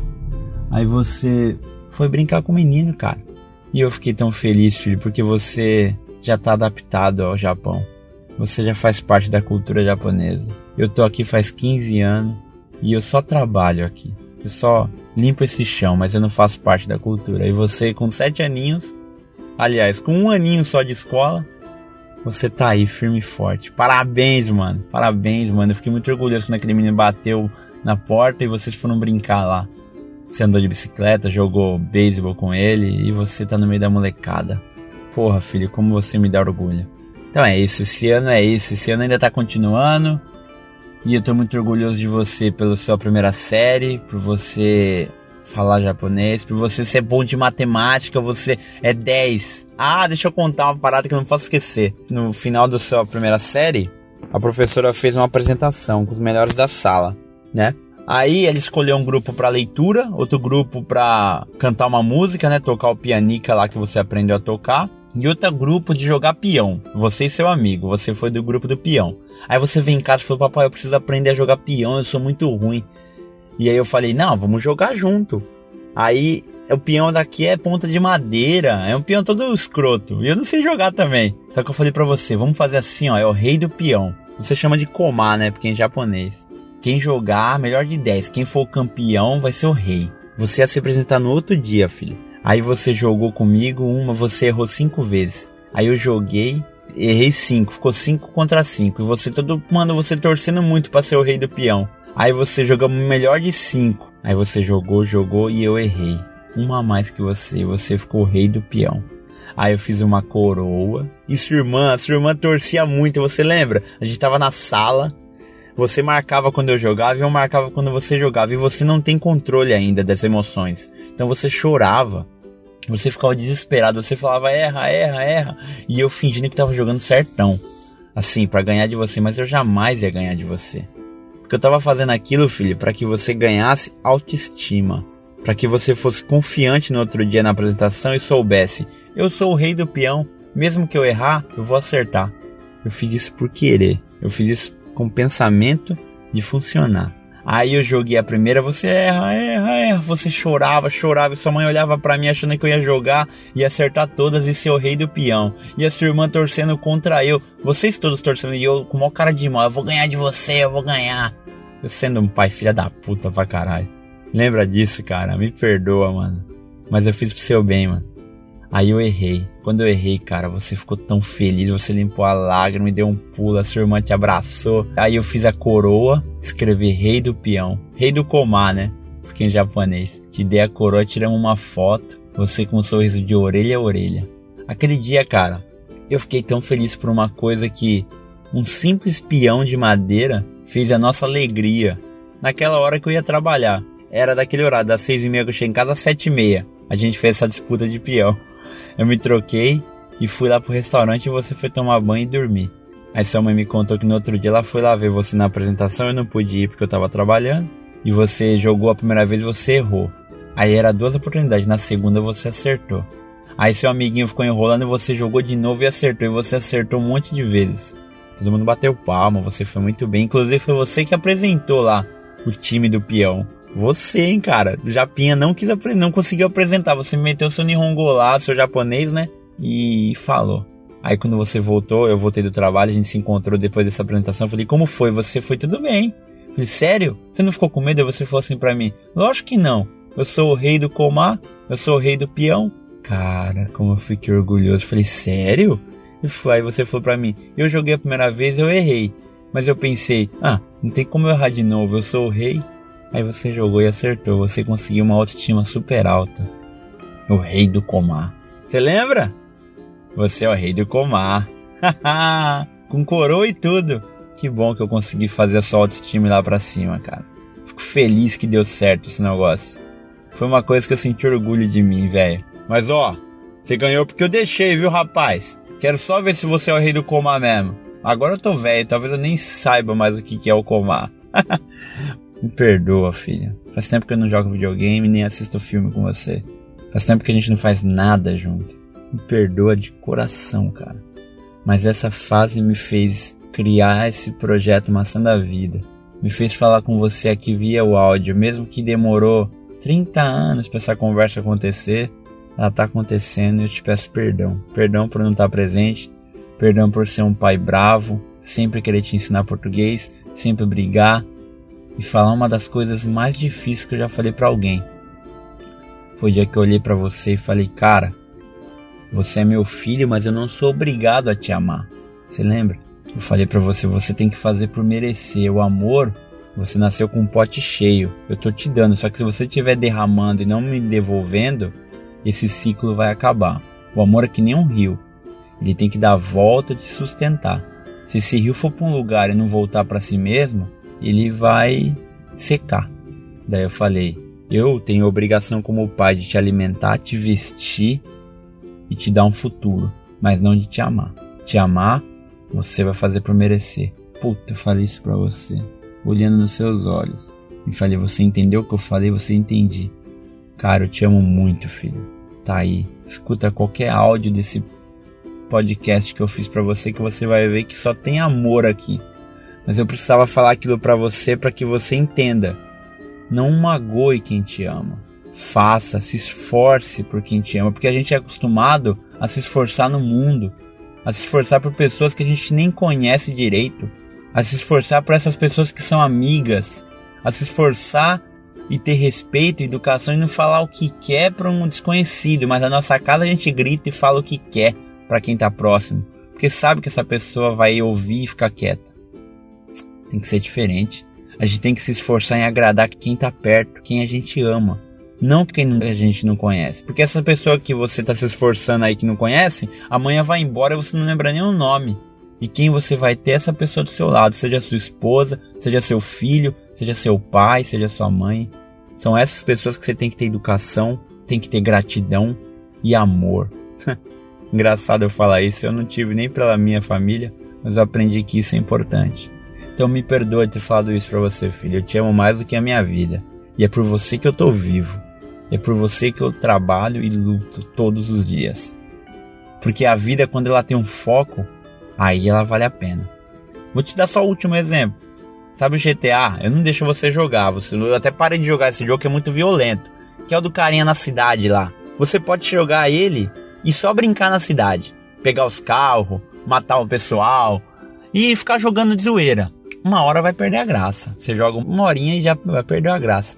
Ou você pode seguir as missões, que tem o grau de dificuldade, que tem as ordens, que tem que fazer o que manda. Aí o jogo fica difícil, foda, mas fica muito mais legal. Você ganha alguma coisa. E na vida eu jogava no modo liberdade sem você. Não dava valor para nada, se acabasse, acabasse. Depois que eu tive você, irmão, eu comecei a jogar no modo missão. A vida ficou mais difícil. Deixei de ter muita coisa que eu tinha na zoeira. Mas agora eu tenho sentido. Então, filho, mais uma dica para você, irmão. Foco. Sempre tem um foco. Seja para que for, tem uma meta. Eu não vou te ensinar como cuidar do seu dinheiro porque eu não sei, não vou te ensinar matemática, não vou te ensinar nada que vá te fazer evoluir como um cidadão, sabe, assim, na sociedade, ter um, uma, não sei, mudar de classe. Eu sou um peão de fábrica. Mas eu posso te ensinar uma coisa, é enxergar lá na frente. Sempre caminhe olhando para frente, não para os seus pés. E não para o inimigo aqui da frente. Olha a bandeira. Sabe a bandeirinha do mar, aquela grandona que quando você pula e ela desce, você, ela tá lá embaixo, você pula no mastro, ele escorrega e a bandeira sobe? Então, olha sempre no alto e procura ela lá na frente. Porque é por isso que você tá andando na vida, para conquistar aquela bandeira. Esses inimigos da frente eles vão passar. Não se preocupa, nada é tão ruim que não acabe, sempre vai acabar. Mas a bandeira é a sua meta, sempre tenha foco em tudo, em tudo que você faz na vida. Hoje eu tô focado em tirar a gente da lama, em tirar a gente das dívidas, e eu vou fazer isso. Hoje eu aprendi que o dinheiro ele vale na minha mão e não no cartão de crédito. A gente estava até em casa, sua mãe falou: pô, a gente podia comprar uma churrasqueirinha, não podia? Aí eu falei: não, porque se comprar uma churrasqueirinha, a gente vai comprar carne comprar carne, a gente vai gastar dinheiro. E a gente não tem dinheiro enquanto tá pagando um carro, enquanto tá pagando um cartão atrasado. E eu, filho, eu não devo mais pra ninguém, pessoa, sabe? Eu paguei aqueles dois caras que eu devia, eu paguei aquele cartão que tinha estourado, lembra? Eu só tô devendo o carro e, e é isso, assim, algumas contas atrasadas, mas nem perto do que eu devia.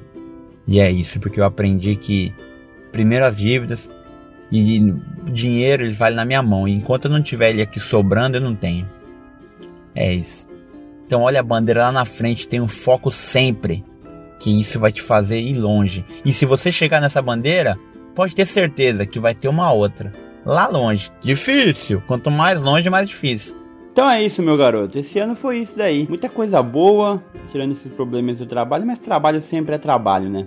Mas teve uma coisa que eu não posso deixar de falar para você, e eu espero que você não tenha esquecido, que para mim foi uma coisa marcante. Esse ano, com 7 anos, você foi pela primeira vez no cinema. Pô, isso foi massa, porque foi uma coincidência muito boa. Eu tenho uma história de vida que quando eu era criança, eu só lembro de um passeio que eu fiz com a minha mãe. Minha mãe sempre trabalhou muito também, assim como eu trabalho que você vê. Só que eu não tinha alguém para ficar em casa, eu ficava sozinho. Pois bem, o único passeio que eu lembro que eu tive com a minha mãe, cara, foi uma vez que a gente foi no cinema. Uma única vez na minha vida toda eu fui no cinema com ela. E a gente foi ver o filme do Rei Leão, na sua estreia. Isso lá em 94. Eu não lembro quantos anos eu tinha, devia ter uns 12 anos, 10 anos, por aí.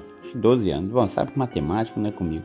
Bom, e isso ficou gravado. A gente foi lá no cinema, assistimos o filme, depois fomos comer uma pizza. Chama Pizza Hut, uma loja de pizza do Brasil. E esse passeio ficou aí guardado na minha lembrança, aqui na minha caixa de lembranças. E aí, cara, eu consegui, por sorte do destino, fazer a mesma coisa com você. O primeiro filme que você viu no cinema foi comigo e foi também O Rei Leão. Então, assim como eu tenho a lembrança que eu fui com a minha mãe ver o filme da Disney, O Rei Leão, você também tem a lembrança que foi comigo, pelo menos pela primeira vez na sua vida. Mas a gente não foi em qualquer cinema, cara. A gente foi no cinema 4D. Cadeira tremia, água voava, era bolha de sabão, era vento. Foi uma experiência muito legal. O ruim foi que os caras Mano, inacreditável, não sei se você lembra. Os caras colocaram um trailer de dois filmes de terror, mano. Você acredita? Puta, você ficou com uma cara de medo. Aí eu falei, tampa o ouvido, fecha o olho. Aí você e sua irmã fecharam o olho. Pô, passou o trailer da Annabelle e do Palhaço It, cara. Puta que zoado, mano. Os caras da Disney muito vacilo, muito vacilo. Todas as crianças gritaram na hora, no cinema. Mas a molecada ficou quietinha esperando acabar os trailers de terror e depois voltou pro filme. Então essa lembrança foi engraçada também. E é isso, cara. Isso foi, foi uma coisa que para mim foi mais marcante nesse ano. Esquecendo tudo aí de problema de trabalho, tudo isso para mim foi uma coisa muito marcante, porque creio eu que a gente vai agora compartilhar dessa lembrança ter no cinema. Pelo menos a primeira vez foi comigo. Então muito obrigado, muito obrigado por esse ano. Muito obrigado pelo ótimo filho que você é, pelo monte de alegria que você me dá. Me desculpe pelas coisas que eu fiz de errado, desculpe às vezes que eu perdi o controle, mas tudo que eu faço é pro seu bem. Se cuida. Agora eu vou te deixar aqui que eu preciso ir lá para uma festa de aniversário de 8 anos. É, eu vou pra uma jornada nova. Eu e você, vamos começar a jornada do oitavo ano. Mas isso aí eu só vou te contar lá no ano que vem, lá no próximo episódio. Forte abraço, filha. Te amo muito, cara, mais do que minha própria vida. E você realmente é o significado total de eu continuar vivendo nesse mundo. Um beijo, te amo. Tchau, tchau.